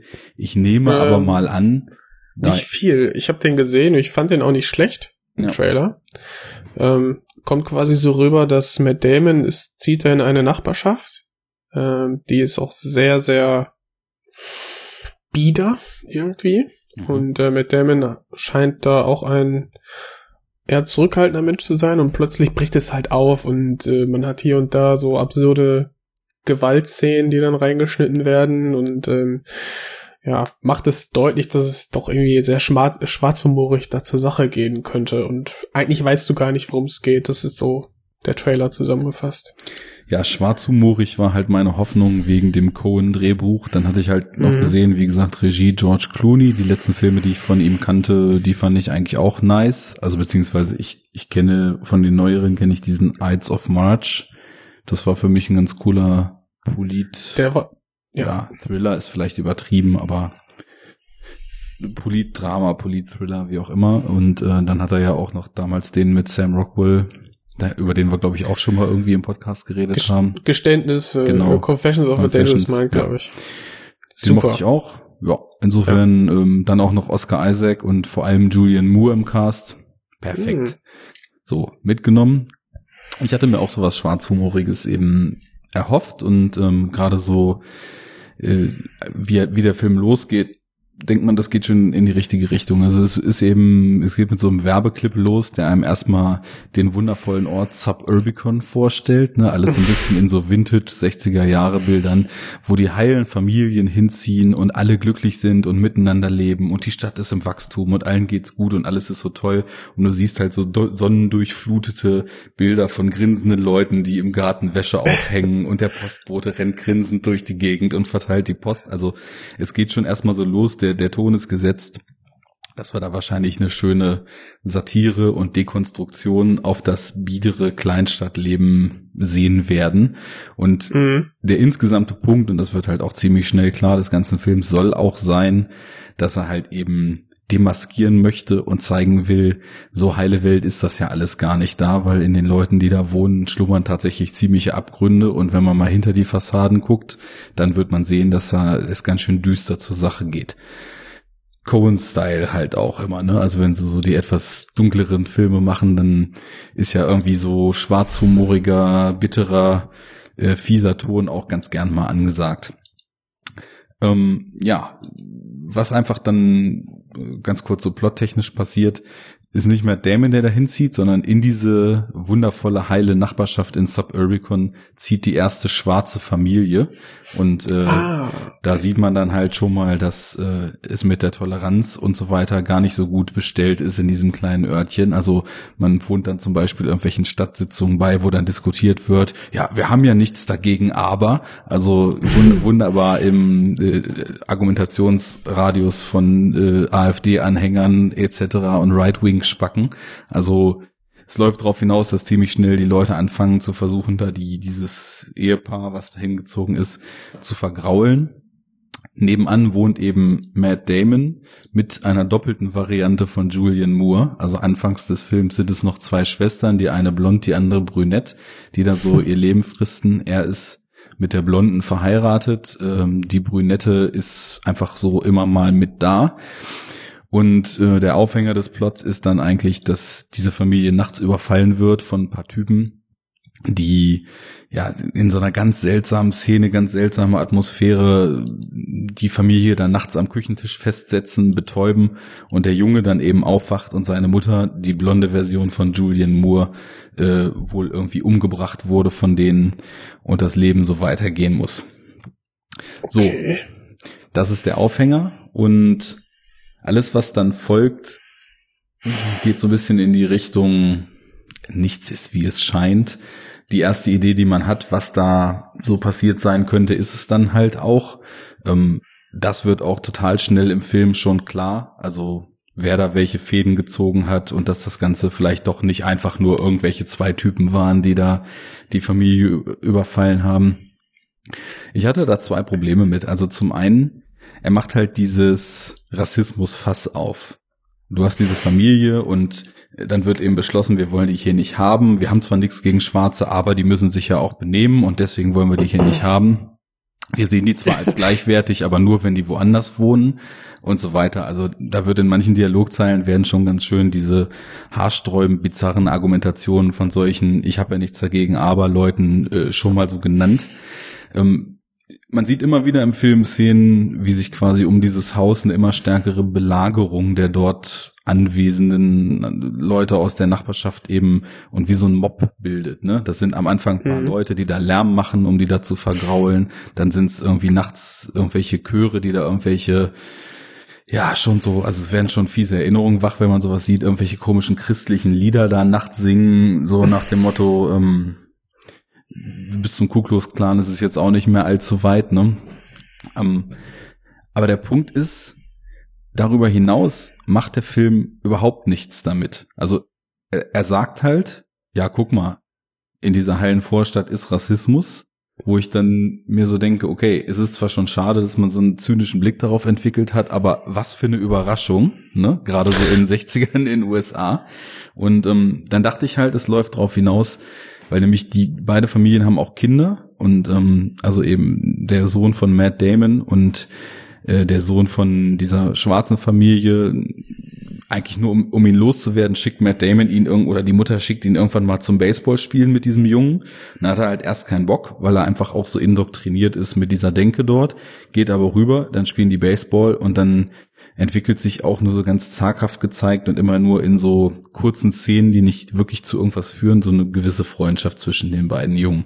Und ich hätte halt gedacht, okay, vielleicht läuft es darauf hinaus, dass irgendwie diese Rassismuskarte oder dass das alles irgendwie noch noch stärker ergründet wird, dass irgendwie vielleicht auch versucht wird, in die Köpfe der Leute mal so ein bisschen reinzugucken und dass es darauf hinausläuft, dass gerade der Junge, der eben unbefleckt und befreit an die Sache rangegangen ist, dann eben der Indikator dafür ist, dass man, dass man diesen ganzen Scheiß auch hinter sich lassen kann.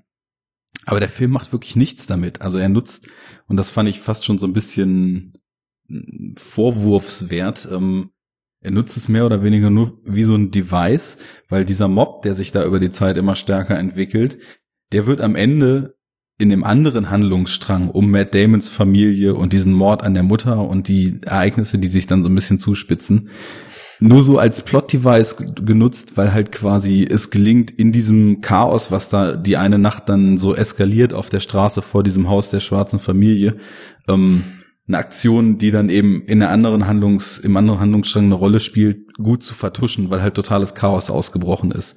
Und das ist eigentlich das Einzige, was der Film damit macht. Naja, und ähm, in dem Handlungsstrang um Matt Damon und Julian Moore, der, der fühlt sich im Kern schon sehr Cohen-like an. Also es geht eben um eine Nummer, da musste ich eben sehr an Fargo denken und hatte halt dann auch gedacht, eigentlich ist es schade, dass die Coens, was sie halt früher sehr gut gemacht haben, wo ich finde, dass ihnen immer mehr der Biss flöten geht, ähm, immer wieder dieselben Karten ausspielen.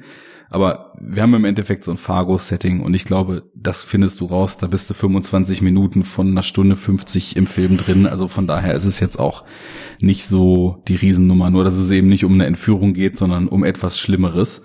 Ähm, Matt Damon und die andere Julian Moore sticken da eben mit drin. Und es ist so ein bisschen so ein Komplott, um quasi die eine Frau da loszuwerden. Aber das ist alles so zahm und so so ziellos inszeniert. Also ich spreche es jetzt einfach mal aus. Er und seine Schwägerin haben seine Frau umgebracht, weil, wie man sich denken kann, sie verliebt sind und dann eine Versicherungssumme kassieren wollen und dachten, wir räumen die jetzt einfach mal aus dem Weg und lassen das wie ein Überfall aussehen. Aber und Sündenbock sind dann die Schwarzen zugezogen. Die haben damit gar nichts zu tun. Das ist ja auch noch der Punkt. Die, das sind so zwei Handlungsstränge. Bei dem schwarzen, bei der schwarzen Familie kann man nicht mal von einem Handlungsstrang äh, sprechen. Das, die sind einfach nur, die laufen völlig unbeeinflusst voneinander nebeneinander her. Also so. die einzige Zueinanderführung ist wirklich das ähm, irgendwann ist in beiden Handlungssträngen so ein bisschen eskaliert und dann so eine räumliche Vermischung des Ganzen, wo der eine halt, wie gesagt, schafft, mhm. seine Spuren im Chaos zu verwischen, äh, dabei rauskommt. Man hat zwischendurch mal isoliert so eine Supermarktszene, wo die schwarze Frau eben nicht bedient wird, oder ein, an, an der Kasse steht und dann irgendwie der rassistische Supermarktbetreiber ihr sagt, äh, der Preis für die Milch ist gerade von einem Dollar auf 20 gestiegen und sie die nächste Sache aufs, aufs äh, Band räumt und er dann sagt, ja, das kostet jetzt auch 20 Dollar, sie solle doch lieber woanders einkaufen gehen, wo sie das günstiger kriegt und so weiter. Aber das sind eben auch so Szenen, Natürlich ist das für sich krass und das jedes Mal, wenn man sowas sieht, dann turnt mich das auch massiv ab aber ich möchte in einem Film nicht einfach nur, dass der sich vor mich stellt und sagt, in den 60er Jahren in den USA gab's Rassismus. Weil das weiß ich. Das ist für mich keine Erkenntnis, die ohne, ohne eine Erkundung der Psychologie und gerade in so einem Film, der sich eben plottechnisch dann eben auch eigentlich mit so psychologischen Abgründen auseinandersetzt, da möchte ich mehr, da möchte ich irgendwie in die Psyche der Leute einsteigen, da möchte ich wissen, was, was bewegt die, warum denken die so, was beeinflusst die, warum, warum schaffen die das nicht, solche Denke hinter sich zu lassen. Und da macht der Film meiner Meinung nach gar nichts. Mhm. Und ebenso flach ist er halt auch in dieser, in diesem Mordkomplott auf Seite Matt Damon und Julian Moore, weil er sagt dann halt, okay, die lieben sich und deswegen haben sie die Frau umgebracht. Aber sorry, das reicht mir nicht. Also wenn ich mich jetzt irgendwie unglücklich verliebe, dann bringe ich deswegen nicht einfach meine Partnerin um. Also da, da möchte ich auch, das, das möchte ich nachfühlen können, was die dazu bewogen hat. Und da, ja. da kann mir der Film zeigen, da, da besteht so ein gesellschaftlicher Druck in dieser heilen Welt, ähm, die Ehe konform zu leben, dass das für die der letzte Ausweg war. Da kann mir über die Psychologie und über die eigentlichen ähm, über die eigentlichen Beweggründe dieser Leute kann mir da viel erzählt werden. Aber der Film erzählt halt einfach gar nichts, sondern er sagt einfach nur, guck mal, hinter der heilen Weltfassade schlummern richtig fiese Abgründe. Und dann denke ich mir, ja, danke. Das finde ich zum Beispiel in einem Film wie Blue Velvet von David Lynch, aber deutlich imposanter und deutlich glaubhafter durchexerziert, diese Übung. Und auch da geht's los äh, mit dem abgeschnittenen Ohr, was irgendwo vor dem weißen Gartenzaun liegt. Und auch da endet's mit der heilen Weltfamilie, wo du dann aber auf einer Gefühlsbasis weißt, hier ist überhaupt gar nichts heil und in Ordnung. ähm, ja, aber jetzt bei ähm, Suburbicon hätte ich gesagt, nach dem, was du ähm, beschrieben hast, es geht eher in die absurde Richtung und da ist es vielleicht, sie bringen halt die schwer, äh, sie bringen halt die, die Mutter des Kindes um oder die Ehefrau und er, weil er mit in die Schwägerin verliebt ist, so. Das ist dann halt so, das ist sowas wie so die Ausgangssituation, ne, irgendwie. Er macht's halt, er ist halt ein Trottel, hahaha, wie lustig. So, und das hat Ja. sich vielleicht in dem Moment nicht abgeholt, weil, warum? Schwierig, weil zum einen diese krass absurde Richtung, also der Anfang versucht, wie ich schon meinte, mit dieser Eröffnungssequenz so einen gewissen Ton zu setzen, aber es kommt nichts mehr im Film, was diesen Ton auch wirklich aufgreift wieder. Das, Mhm. der, der Ton ist auch nur Behauptung von Anfang an. Da sagt der Film auch nur, guck mal, äh, wir, wir tragen jetzt hier richtig dick auf, aber dann trägt er überhaupt nicht mehr dick auf, sondern dann ist es eigentlich wie so ein normales Drama mit zwischendurch so ein bisschen leichten Tönen.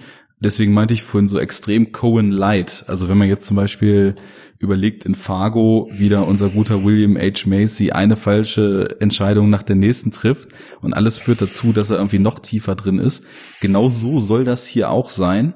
Aber die Ereignisse greifen nicht so gut ineinander. Es wirkt wie so eine Aneinanderreihung von Szenen einfach, da ist überhaupt kein Fluss in der Erzählweise drin.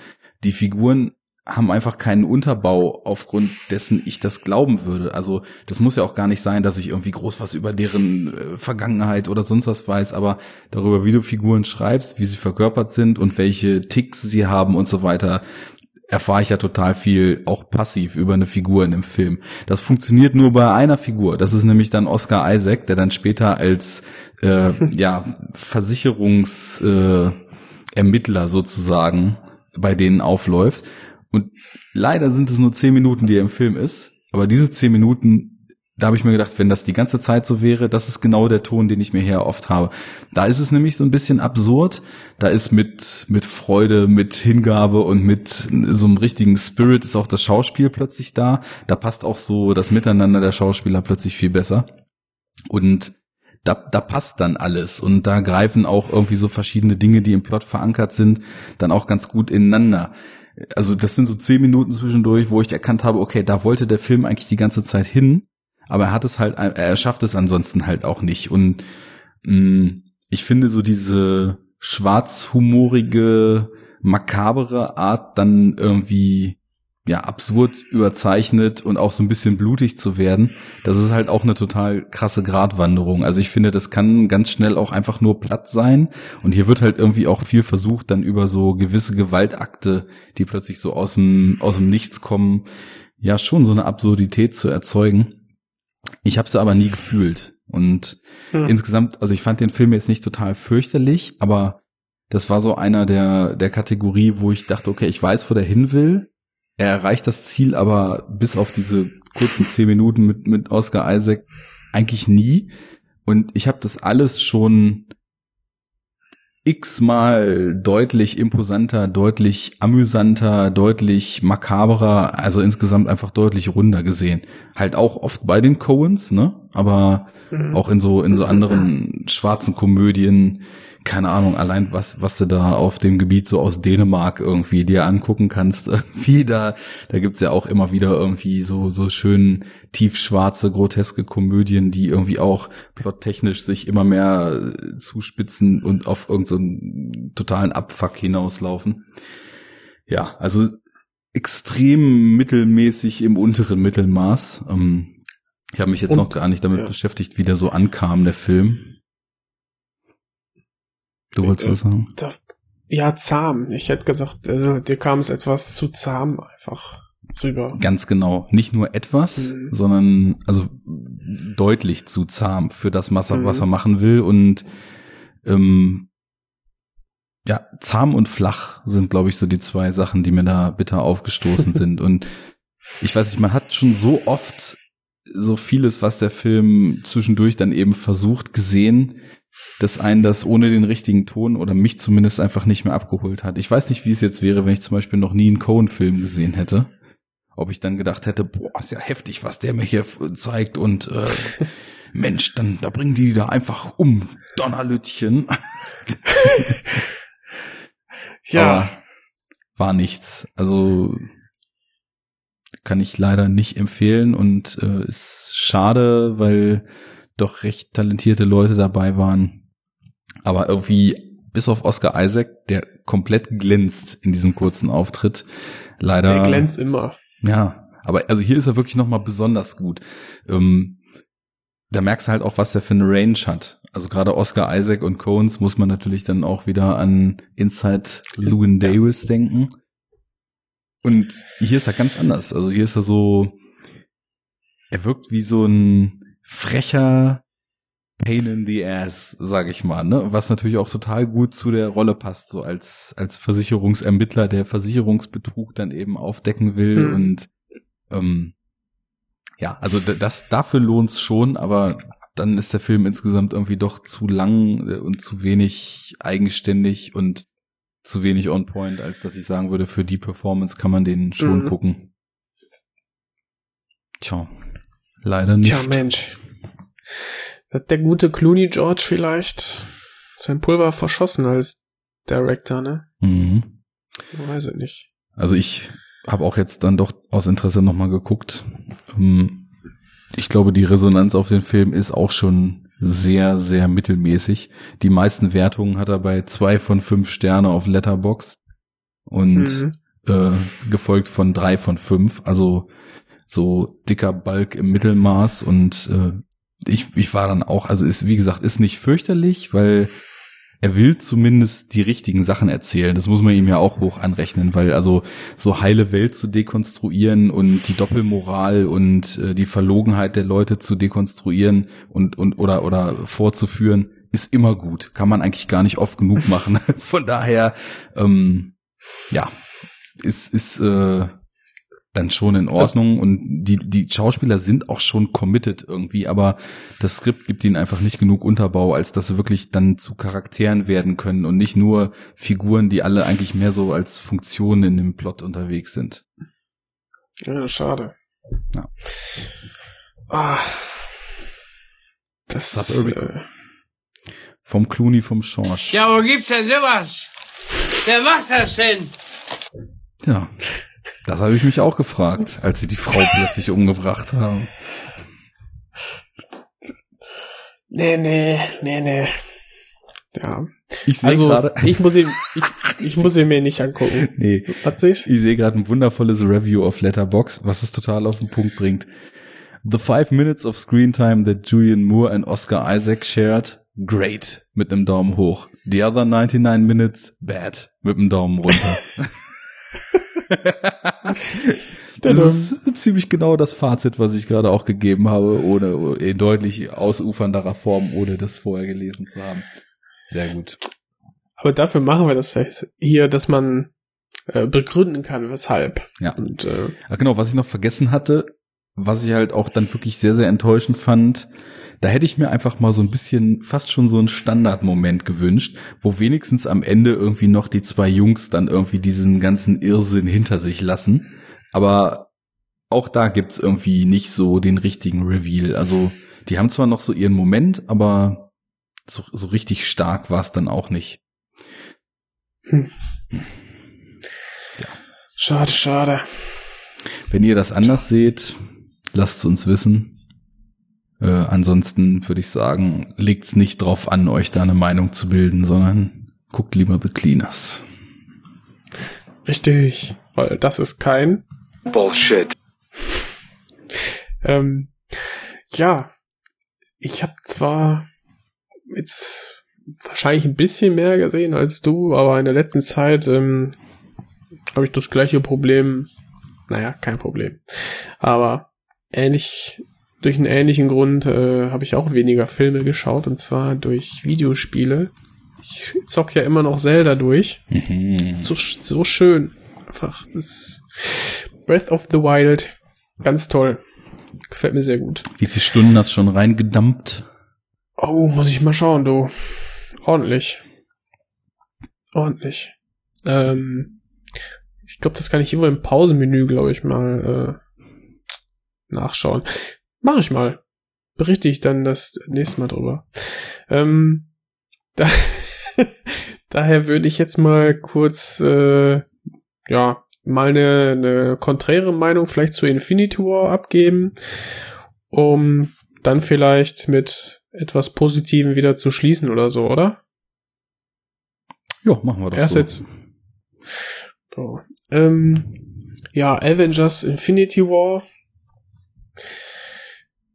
Das, die große Herausforderung, derer, ähm, ja, sich ähm, die beiden Russo-Brüder ähm, be also bevorstanden, war ja quasi diesen riesigen Cast von ja äh, Hauptcharakteren, die alle eigene Filme haben und Backstories und so weiter, die in einen großen Film zusammenzuführen und da einfach eine kohärente Geschichte zu erzählen.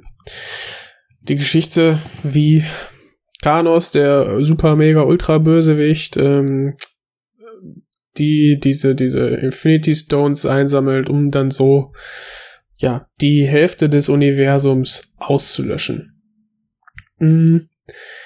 Ein, also zum einen, ja, man kann dem Film folgen und äh, ja, die Hauptcharaktere, die Superhelden haben auch alle irgendwie ihren ihre dollen fünf Minuten, ihren Moment, wo sie ähm, ja glänzen können oder ist ja- Entscheidungen treffen, die ja der wichtig Film schon sind. voll, wenn jeder Superheld in dem Film seine Ja. fünf Minuten hat, bleibt ja nichts anderes mehr an Laufzeit übrig. Ja, das ist, das ist auch das Problem. Das ist auch, was ich so überhaupt nicht äh, ähm, mag an dem Film. Es ist, es sind Plot, wenn, also es sind quasi Plot-Punkte, äh, die abgearbeitet werden müssen. Das werden sie auch.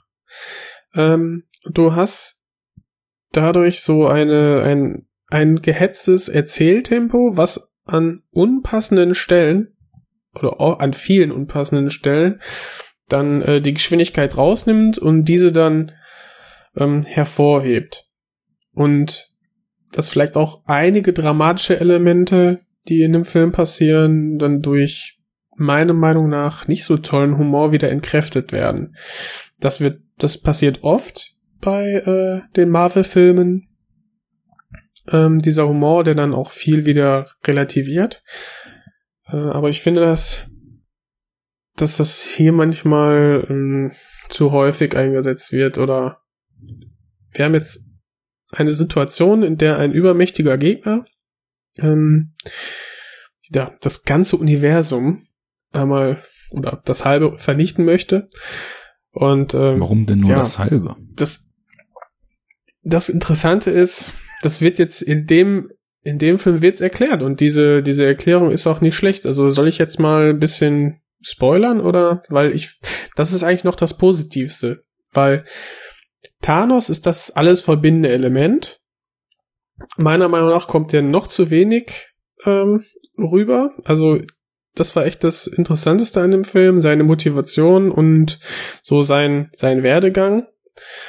Der, äh, ja, ich hab's abfällig so be- beschrieben, dass der quasi seine bunten Steine alle einsammelt und dann ähm, bringt er halt die Hälfte des Universums um. Spoiler. und äh, das war's dann so in etwa. Aber man bekommt quasi die Motivation von Thanos, Thanos, kommt man dann erklärt. Soll ich's erzählen? Also erstmal kurz, ich kann mir, also vielleicht hat er jetzt in dem Film vermeintlich die Hälfte des Universums umgebracht, aber da nichts bei Marvel irgendwie Gewicht hat, bin ich mir sicher, dass sie das entsprechend retconnen oder den Twist einbauen, wie das im nächsten Film wieder rückgängig gemacht wird.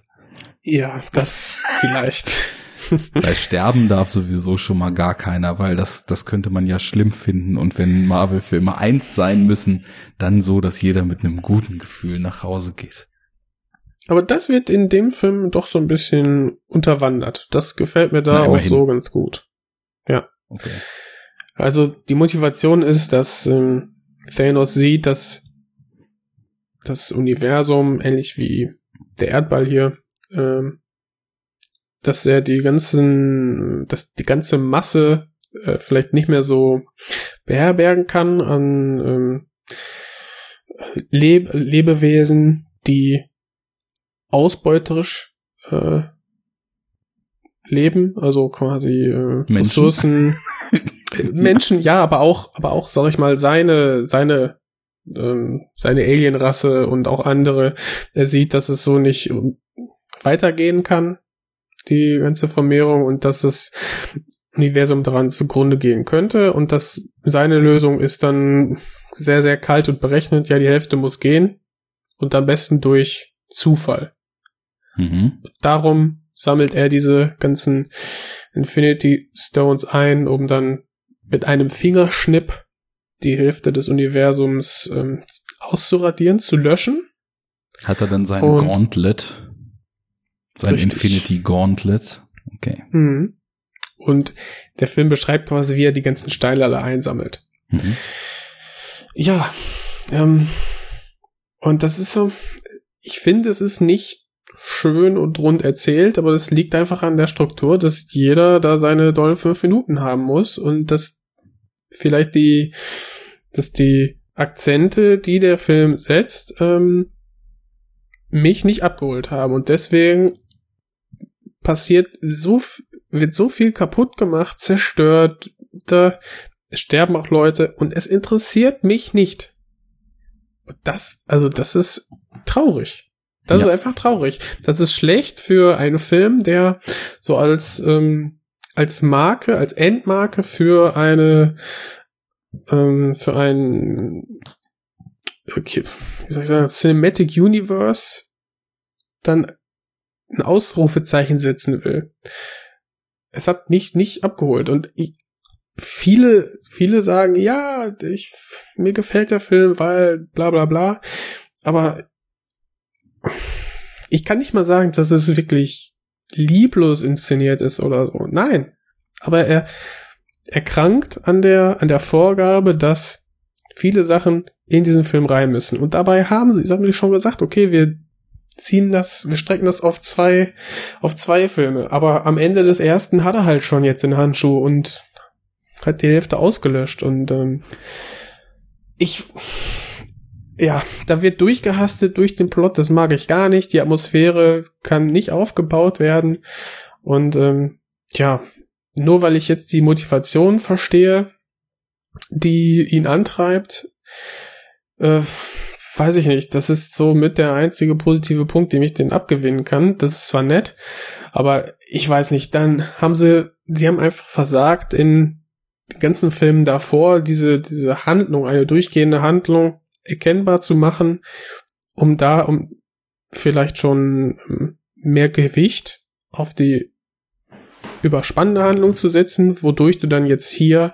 mehr Zeit für Sinnvolles, sag ich mal, wenden konntest. Weißt Weil- du, wo es für mich fehlt?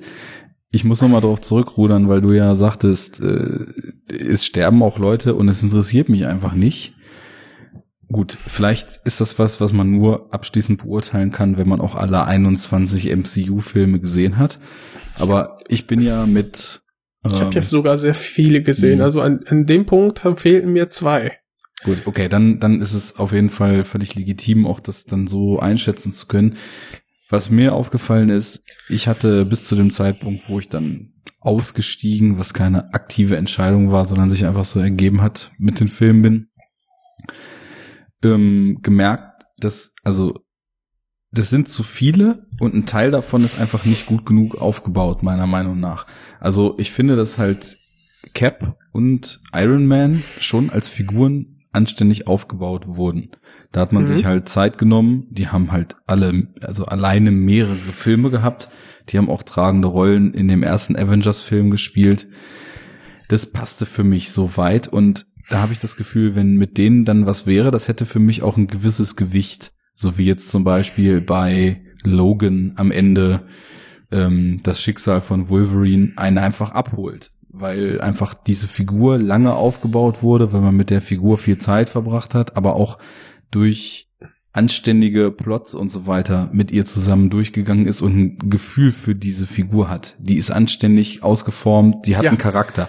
Und bei, bei Marvel habe ich jetzt das Gefühl, so die Helden aus der ersten Wave Also weiß ich nicht, Bruce Banner ist mir eh schon immer dann ein bisschen zu kurz gekommen, sage ich mal, aber zumindest Iron Man und Captain America und Thor auch bis zum gewissen Punkt, die haben schon ein Profil und Hawkeye und äh, die Black Widow, die waren ja auch die ganze Zeit so mit dabei, also die waren zumindest so als Sidekicks irgendwie auch anständig Sidekicks, etabliert. ja. Aber alles, was danach kam, waren für mich auch irgendwann nur noch Sidekicks. Also ich habe das bei Civil War gemerkt. Da es hat sich das erste Mal so gezeigt, dass irgendwie anscheinend eine totale Priorität besteht, immer alle in diesen Film reinzuballern. Wo ich mir dann so denke, die Filme würden viel besser funktionieren, wenn ihr das Team mal so ein bisschen dynamisch einsetzt. Und hier sind nur mal drei, hier spielen mal vier mit. Das wäre irgendwie ein überschaubares Maß an Figuren, was man handeln könnte. Und dann diese Filme aber benutzt, um diese Figuren wirklich mit mehr Tiefe und mit mehr Greifbarkeit aufzubauen, so dass es halt eben von diesen zwei Tentpoles, Iron Man und Cap, alle anderen sind für mich irgendwie nur Sidekicks von denen. Und deswegen, ob da irgendwer stirbt, stirbt oder nicht, das wäre mir auch völlig egal. Wenn mit den beiden dann irgendwas wäre in dem Film, das würde, kann ja sein, dass es ist, weiß ich jetzt nicht, aber das würde mich wahrscheinlich schon dann irgendwie noch zumindest so, das, das, wär, das würde eine verdiente Response hervorrufen. Aber äh, weiß ich nicht, ob jetzt irgendwie ein Ant-Man oder ein Vision oder was da irgendwie ins Gras beißt, das, das würde mich irgendwie auch überhaupt nicht interessieren. Oder ein Doctor Strange, weil das, das ist das zu viel gekommen. Es- also Es sei denn, du inszenierst es ver- vernünftig, aber innerhalb, also du kannst, du kannst auch innerhalb von zehn Minuten eine ordentliche, also in Kurzfilm oder so, da kann man ja schon irgendwo ein emotionale Bindung aufbauen oder so inszenieren, dass es dich berührt. Aber wenn du Vorgaben hast, die sagen, okay, es darf nicht zu düster sein. Es Ja. muss irgendwie auch lustig sein, es muss Action rein und jeder braucht seinen Heldenmoment. Dann hast du so ein starres Korsett, dass, dass es ein Wunder ist, dass der Film schon an sich so funktioniert, dass du dem normal folgen kannst. Und das ist ja das Marvel-Problem, weil diese ganzen Sachen, die ich gerade meinte, das sind alles Filme, da werden 200 Millionen Dollar in CGI gesteckt, aber ich habe am Ende des Films immer noch kein Gefühl für die Figur. Ja. Und am Ende des Tages ist es so, dass ich, wenn, selbst wenn es gut aussieht, das CGI, irgendwie fehlt diese, die, diese, vielleicht nicht so, äh, diese Wirkung äh, von echtem Feuer oder, oder einer, einer echten Kulisse oder so. Ähm, man könnte jetzt sagen, gut, in den, in den Marvel-Filmen und in diesem, in den Welten, die Marvel aufgebaut hat, das wirkt alles irgendwie real, aber doch auch irgendwie künstlich und so. Also das, das passt dann schon, wenn diese Welten, die wir da sehen, auch irgendwie eher künstlicher sind, weil ist ja auch irgendwo noch eine Comic-Adaption. Aber dann kann man sich halt darauf auch nicht verlassen, dass wenn da Hochhäuser kaputt gehen oder in, in irgendwelchen Ruinen, es gibt eine Szene, da zerstört Thanos einen Mond und die ähm, die so darauf äh, daraus folgenden Meteoritensplitter, die Mondsplitter, die dann auf den Planeten kommen, um dann quasi die Avengers zu treffen. Ja, Ja. es, also die Verhältnismäßigkeit stimmt nicht, wenn dann die Menschen noch leben. Mhm.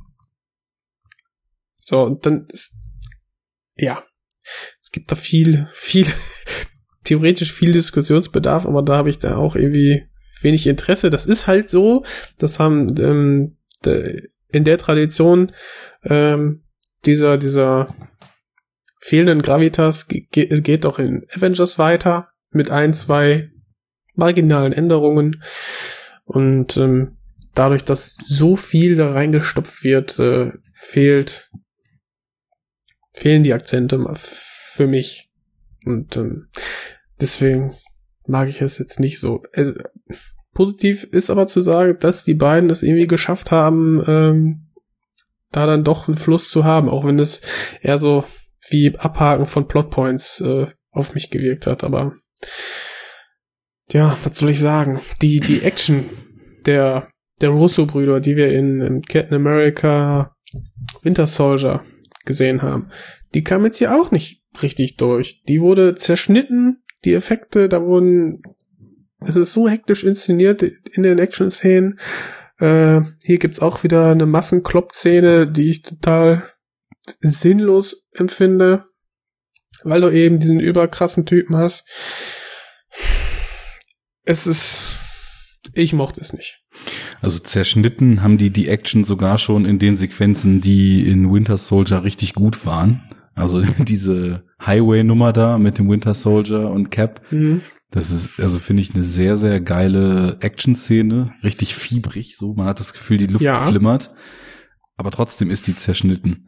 Und in Civil War, Aber du hattest noch einen Überblick. Du hattest irgendwie Ja. noch einen Überblick vom, vom Setting und ähm, weil die auch gut choreografiert ist und weil die auf Ja. einer relativ kleinen Ebene stattfindet. Und in Civil War, da konnte ich mit der Och, Action schon gar nichts mehr anfangen. Also Nee. diese, da hat man auch wirklich sehr stark gemerkt, wie zum Beispiel diese Flughafenszene mh, so künstlich in Richtung dieses großen Highlights, wie zum Beispiel dieser krasse Longtake im ersten Avengers-Film in New York dann eben gehen sollte.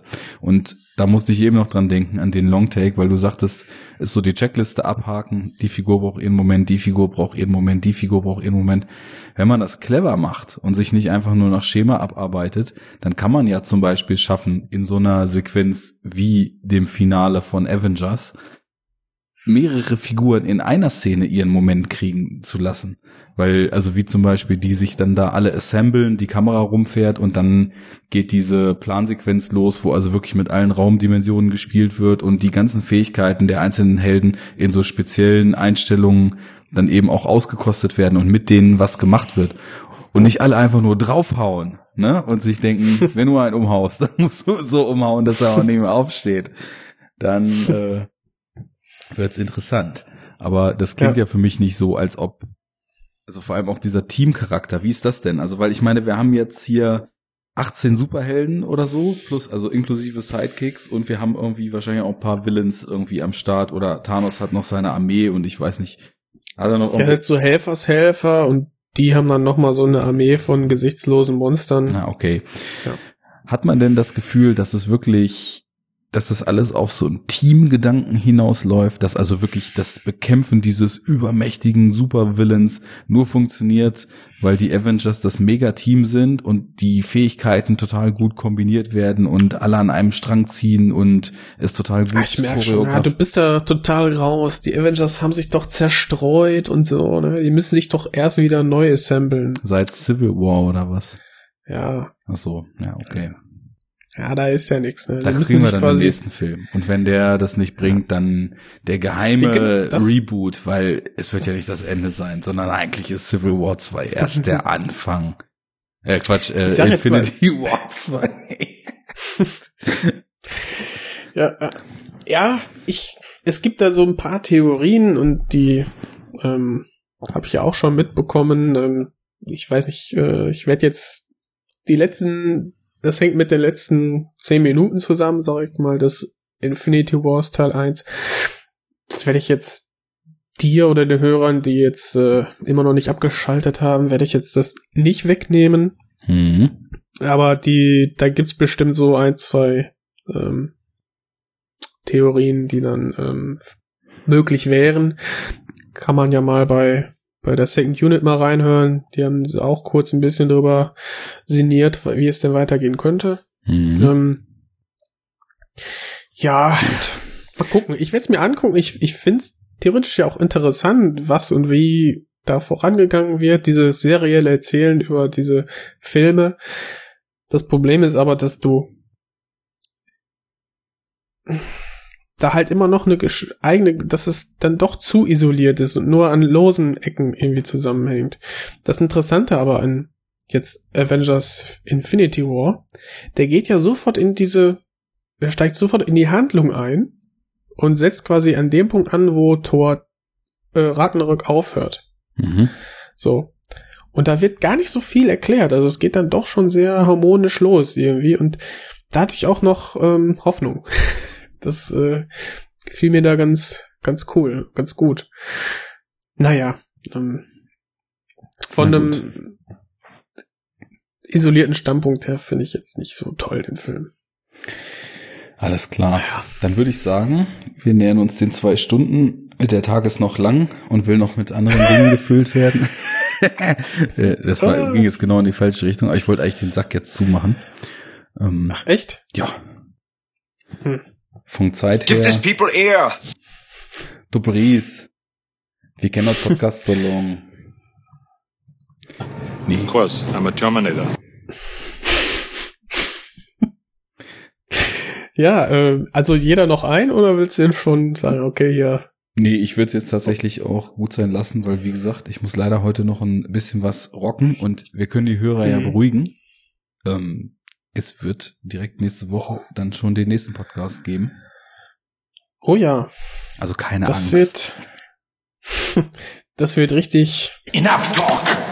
und ja, das wird, das wird groß, oder? Das wird eine Das- große Runde. Das wird richtig groß. Äh, wenn alles klappt, wird's mega groß. Wenn nicht, dann doch erst übernächste Woche, weil das muss mega groß werden. Mhm. Und ähm, ja, richtig Enough Talk ist angesagt. Danke und so ein Kram haben wir am Anfang gehabt. Dann wollen wir uns nicht lange aufhalten und sagen, äh, danke fürs Zuhören. Schönen Tag noch. Ja. Bis zum nächsten Mal, wa? Ja, ich bin auch schon Bin ich kaputt? und, und bedanke mich und sag, ja, an die lieben Hörer. Ciao, Leute. Auf Wiedersehen.